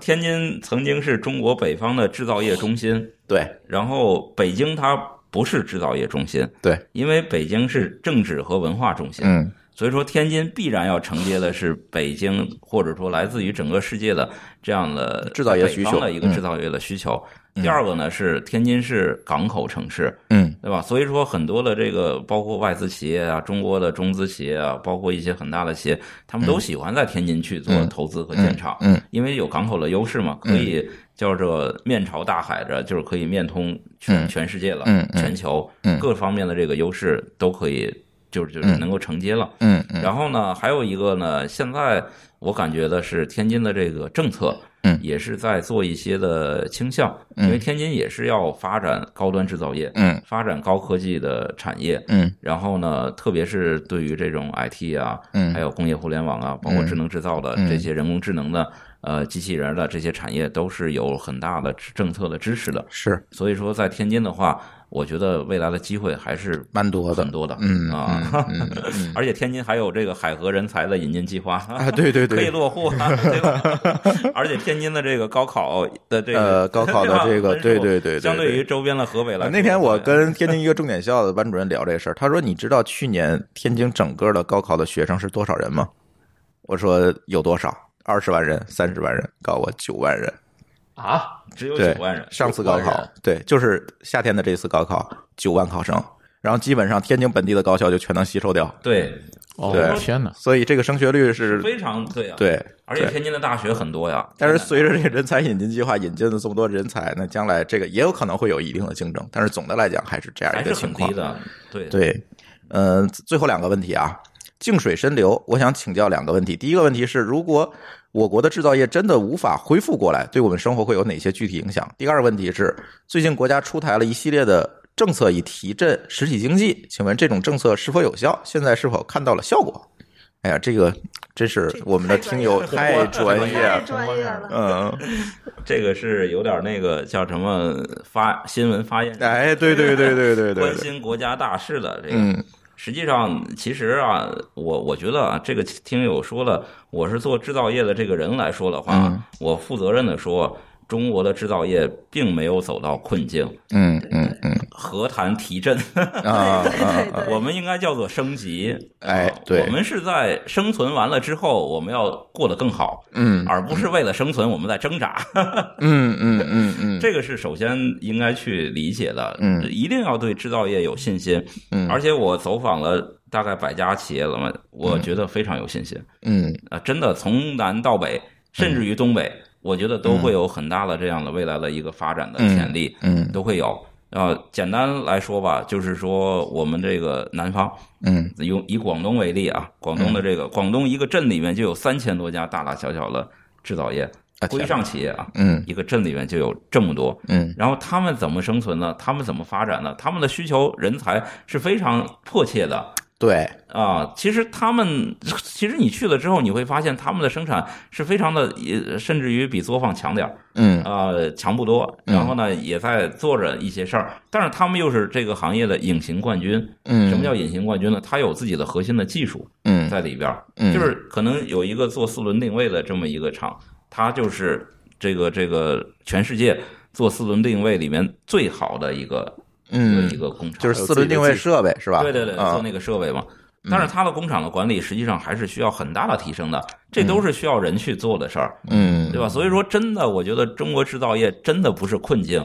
嗯，是嗯是要去升级的这么一个嗯嗯一个概念。嗯嗯啊，对真的有很多的需求，很多这个学生啊，我我们的这种人才啊，真的要去走向制嗯啊造业对。很多点子好像也特、对也对特对别好也是非我常我我需要在就是说到这个，我在想起来一个，就是我在 YouTube 上看到一个 channel 叫 Strange Part，嗯 Strange Parts 这个这个 channel，就是一个老外在中国深圳，在这个电子行业，就是爱呃手机这个制造行业里面。那个这个会发好各种各种，就是在深圳看到的奇奇怪怪的东西，嗯就非常有奇思妙想的小点子，然后能够把这个手机改装啊，或者说啊是就这这这啊个这这哥们啊儿也挺出名的，YouTube 上的订阅每一期都是几十万的这个收看量，嗯也是挺有意思的。然后他从他的那个观点上来讲，就是他也是在呃 YouTube 上推广深圳啊中国的这些小的这种电子制造业的这个这个这个产品，嗯然后可以看到国外的，就看到他留言，你也能看到很多国外的人觉得深圳是一个神奇的地方，嗯，嗯对，对就非常喜欢这个东西。嗯，对对对，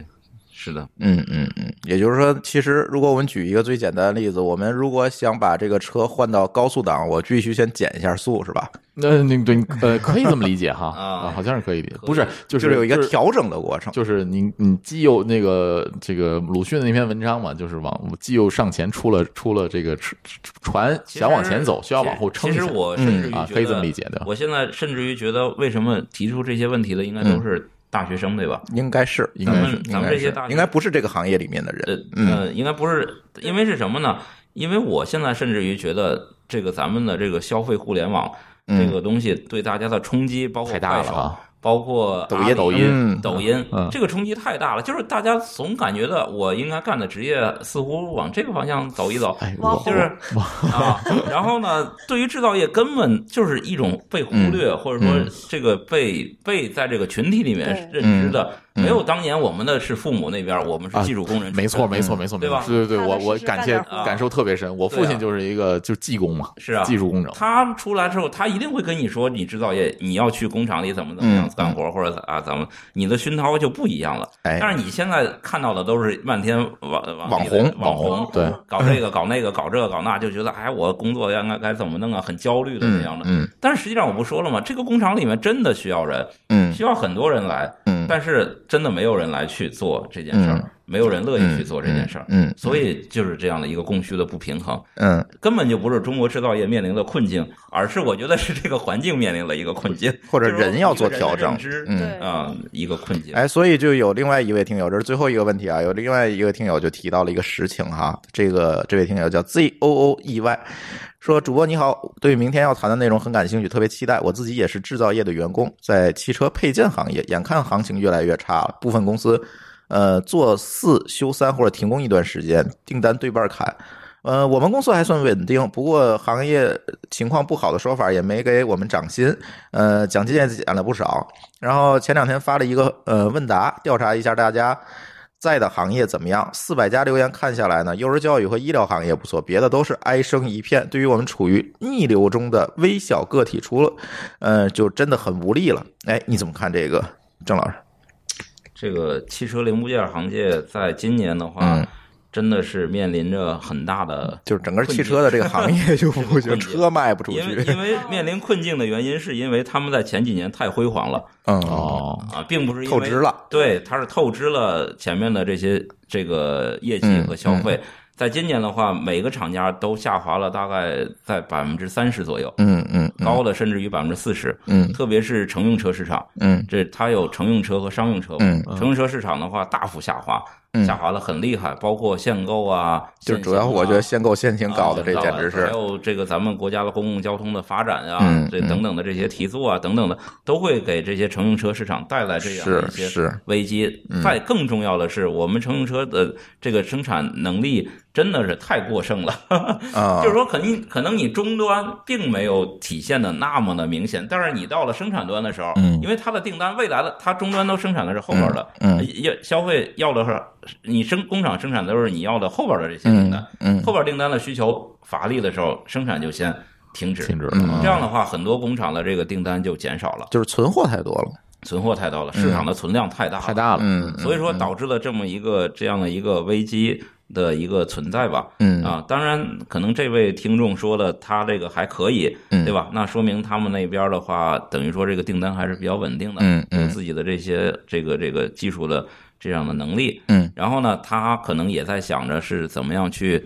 提高自己的薪水，对吧？哎，我的建议还是说呢，这个你的价值完全是取决于你的个人的价值，嗯而不是说取决于你这个公司到底行业它啊、嗯这个公司可能赚一百亿，它的价值并不是你的价值，哎对它也不一定会给你一亿，哎 对，嗯对吧？你自己的价值提升了，你可能你你现在你赚六千七千，嗯对吧？你自身的价值通过你嗯得到了一个汽车的一个，比如说一个特别核心的一个技术的一个嗯技术人、嗯人员工，我干了十年之后，我有了自己非常精湛的技术或者怎么样，那么我可以跳槽到另一个。汽车的这个这个公司里面去嗯大更大的，你可能现在是在吉利，那么我未来我要跳到奔驰，对吧？嗯那么你奔驰汽车的产值和附加值就高了，嗯那你的价值也就高了。嗯你的价值高是因为什么？是因为你自身的是价你值自己高了提高了，对，对所以你的工资就会高了，嗯嗯对吧？这个就是这个概念。嗯呃，他刚才又说的是什么医疗和教育嗯，啊、这个行业，这刚才咱也聊到对第对三产业是吧？对第，三那么第三产业肯定在现在是要好，就是说，因为人人工啊，这它未来的话也是在发展这个、有需求，有需求。嗯同时，我也觉得它这个面儿还是调研的比较窄，嗯对吧？也有很多好的制造业，嗯，也对对对是不错的。赛道也是一个关系、对啊也是 有是吧？对嗯所以说这些东西的话，归根结底吧，我觉得还是自身价值的提高是最重要的。嗯，如果在汽车行业里面就坚定的去做下去，然后把自身的价值提高起来，嗯然后去找到一个更能够适合发挥自自己的的赛道平台上嗯去，对对嗯对。这样的话，你就会有这种体现了。 OK，好吧好，呃，请以上几位听友啊，那个我知道你们是在各个不同的平台给我们提问的，呃，但是呢，无所谓，你不管在哪个平台，你直接回复我就可以，把你的呃收货地址、姓名和电话告诉我，因为呃我们会给你送出一份礼品，这也是我们听友互动节目的礼品啊，一定记住是地址。姓名和电话一定都告诉我，像 Twitter 可以给我发私信，呃，像嗯我们的公众号可以直接给我们留言，都可以啊，一定记得把你的地址告诉我。这个听友提问这个环节啊，也是我们新尝试的一个做法，也就是说我们在一些特定的节目之前呢，我们会在我们的微信公众账号里面发一个预告。那在这个预告里面呢，大家可以呃直接在我们微信公众号里面留言，留下你对这个我们这个即将呃录音的话题的一些观点、看法和问题，然后我们也会在节目当中呢向我们的嘉宾和主播提问。包括如果你有个人的一些观点想让我们在节目里播出来，你也可以直接给我们留语音，这样的话我会把你的这个观点插到我们的节目当中，也就是我们做到一个互动吧。也希望大家能够积极的参加。后面呢，我们更多的节目也都会哎采取这样的形式来去做一个预先的准备。如果大家愿意参与这个环节，可以关注我们的微信公众账号“津津乐道播客”，天津的津，欢乐的乐，道路的道，津津乐道播客。大家在里面可以收到我们的这个节目的。预告和这个问题的这个提问的环节的这个预告，两位嘉宾还有什么补充吗？啊，很高兴啊，跟大家聊了这么多。高兴， 呃，行，那这期也是跟大家聊聊美国工厂以及这个制造业现在的真实。就像我刚才说，真实状况也不要大家，我总觉得就是很多的 IT 的从业者或者自媒体的从业者对这个行业不要没有了解，然后就会给这部纪录片带来各种各样的解读或者各种各样的意义和主义。但是其实这是一个非常客观的片子，我们希望通过我们的节目让大家了解到这部片子背后的那些事情以及大家做出的努力，而不是单纯的说中国的工厂像集中营。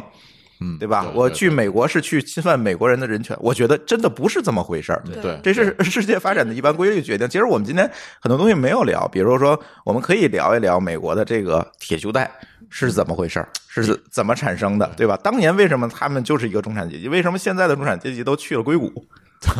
对吧？这就是世界的潮流、产业、行业的潮流所决定的。这个东西你是不可违背的。那为什么这个特朗普提出来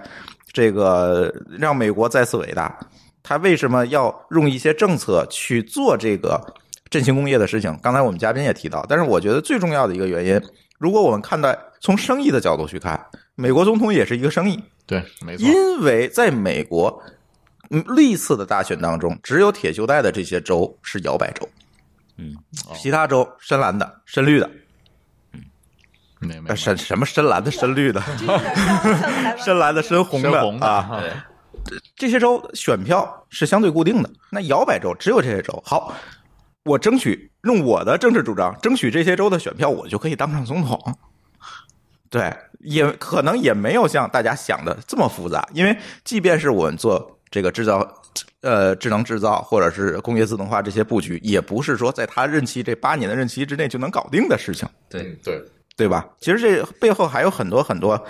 嗯，非常真实，但是也是非常大家不愿意接受的一些事实。我们希望今天把这些事情聊出来，让大家自己有一个独立的思考和判断。好，嗯，对对好吧。没错对，嗯，当然，关于制造业这个话题，因为我觉得天津有这优势啊，很多制造业的这个企业，很多的行业，包括刚才我们讲有很多的在高端制造这个领域在做探索的这些专家和老师们，所以大家也可以给我们留言，你们愿意不愿意听到这个关于制造业更多的这个话题和分享是？的，如果你们愿意听，然后可以留言给我们，嗯，我们会让我们的嘉宾将来可以多来我们的节目，多给大家分享对其大他家不知道的，因为我们的这个听友里面 IT 圈的人比较多，对对，对于他们不理解、不了解的领域，可能总会存在一些误解。或者是存在一些仰视，是吧？那在这个时候，可以给大家讲讲这些行业背后的故事。而且我是觉得，像 IT 行业跟制造业，其实嗯在一定在在这个像信信息化、自动化这个领域是相通的。哎，都是对工是的科嘛，是的工科，嗯对对对对对对，都是工科。然后，而且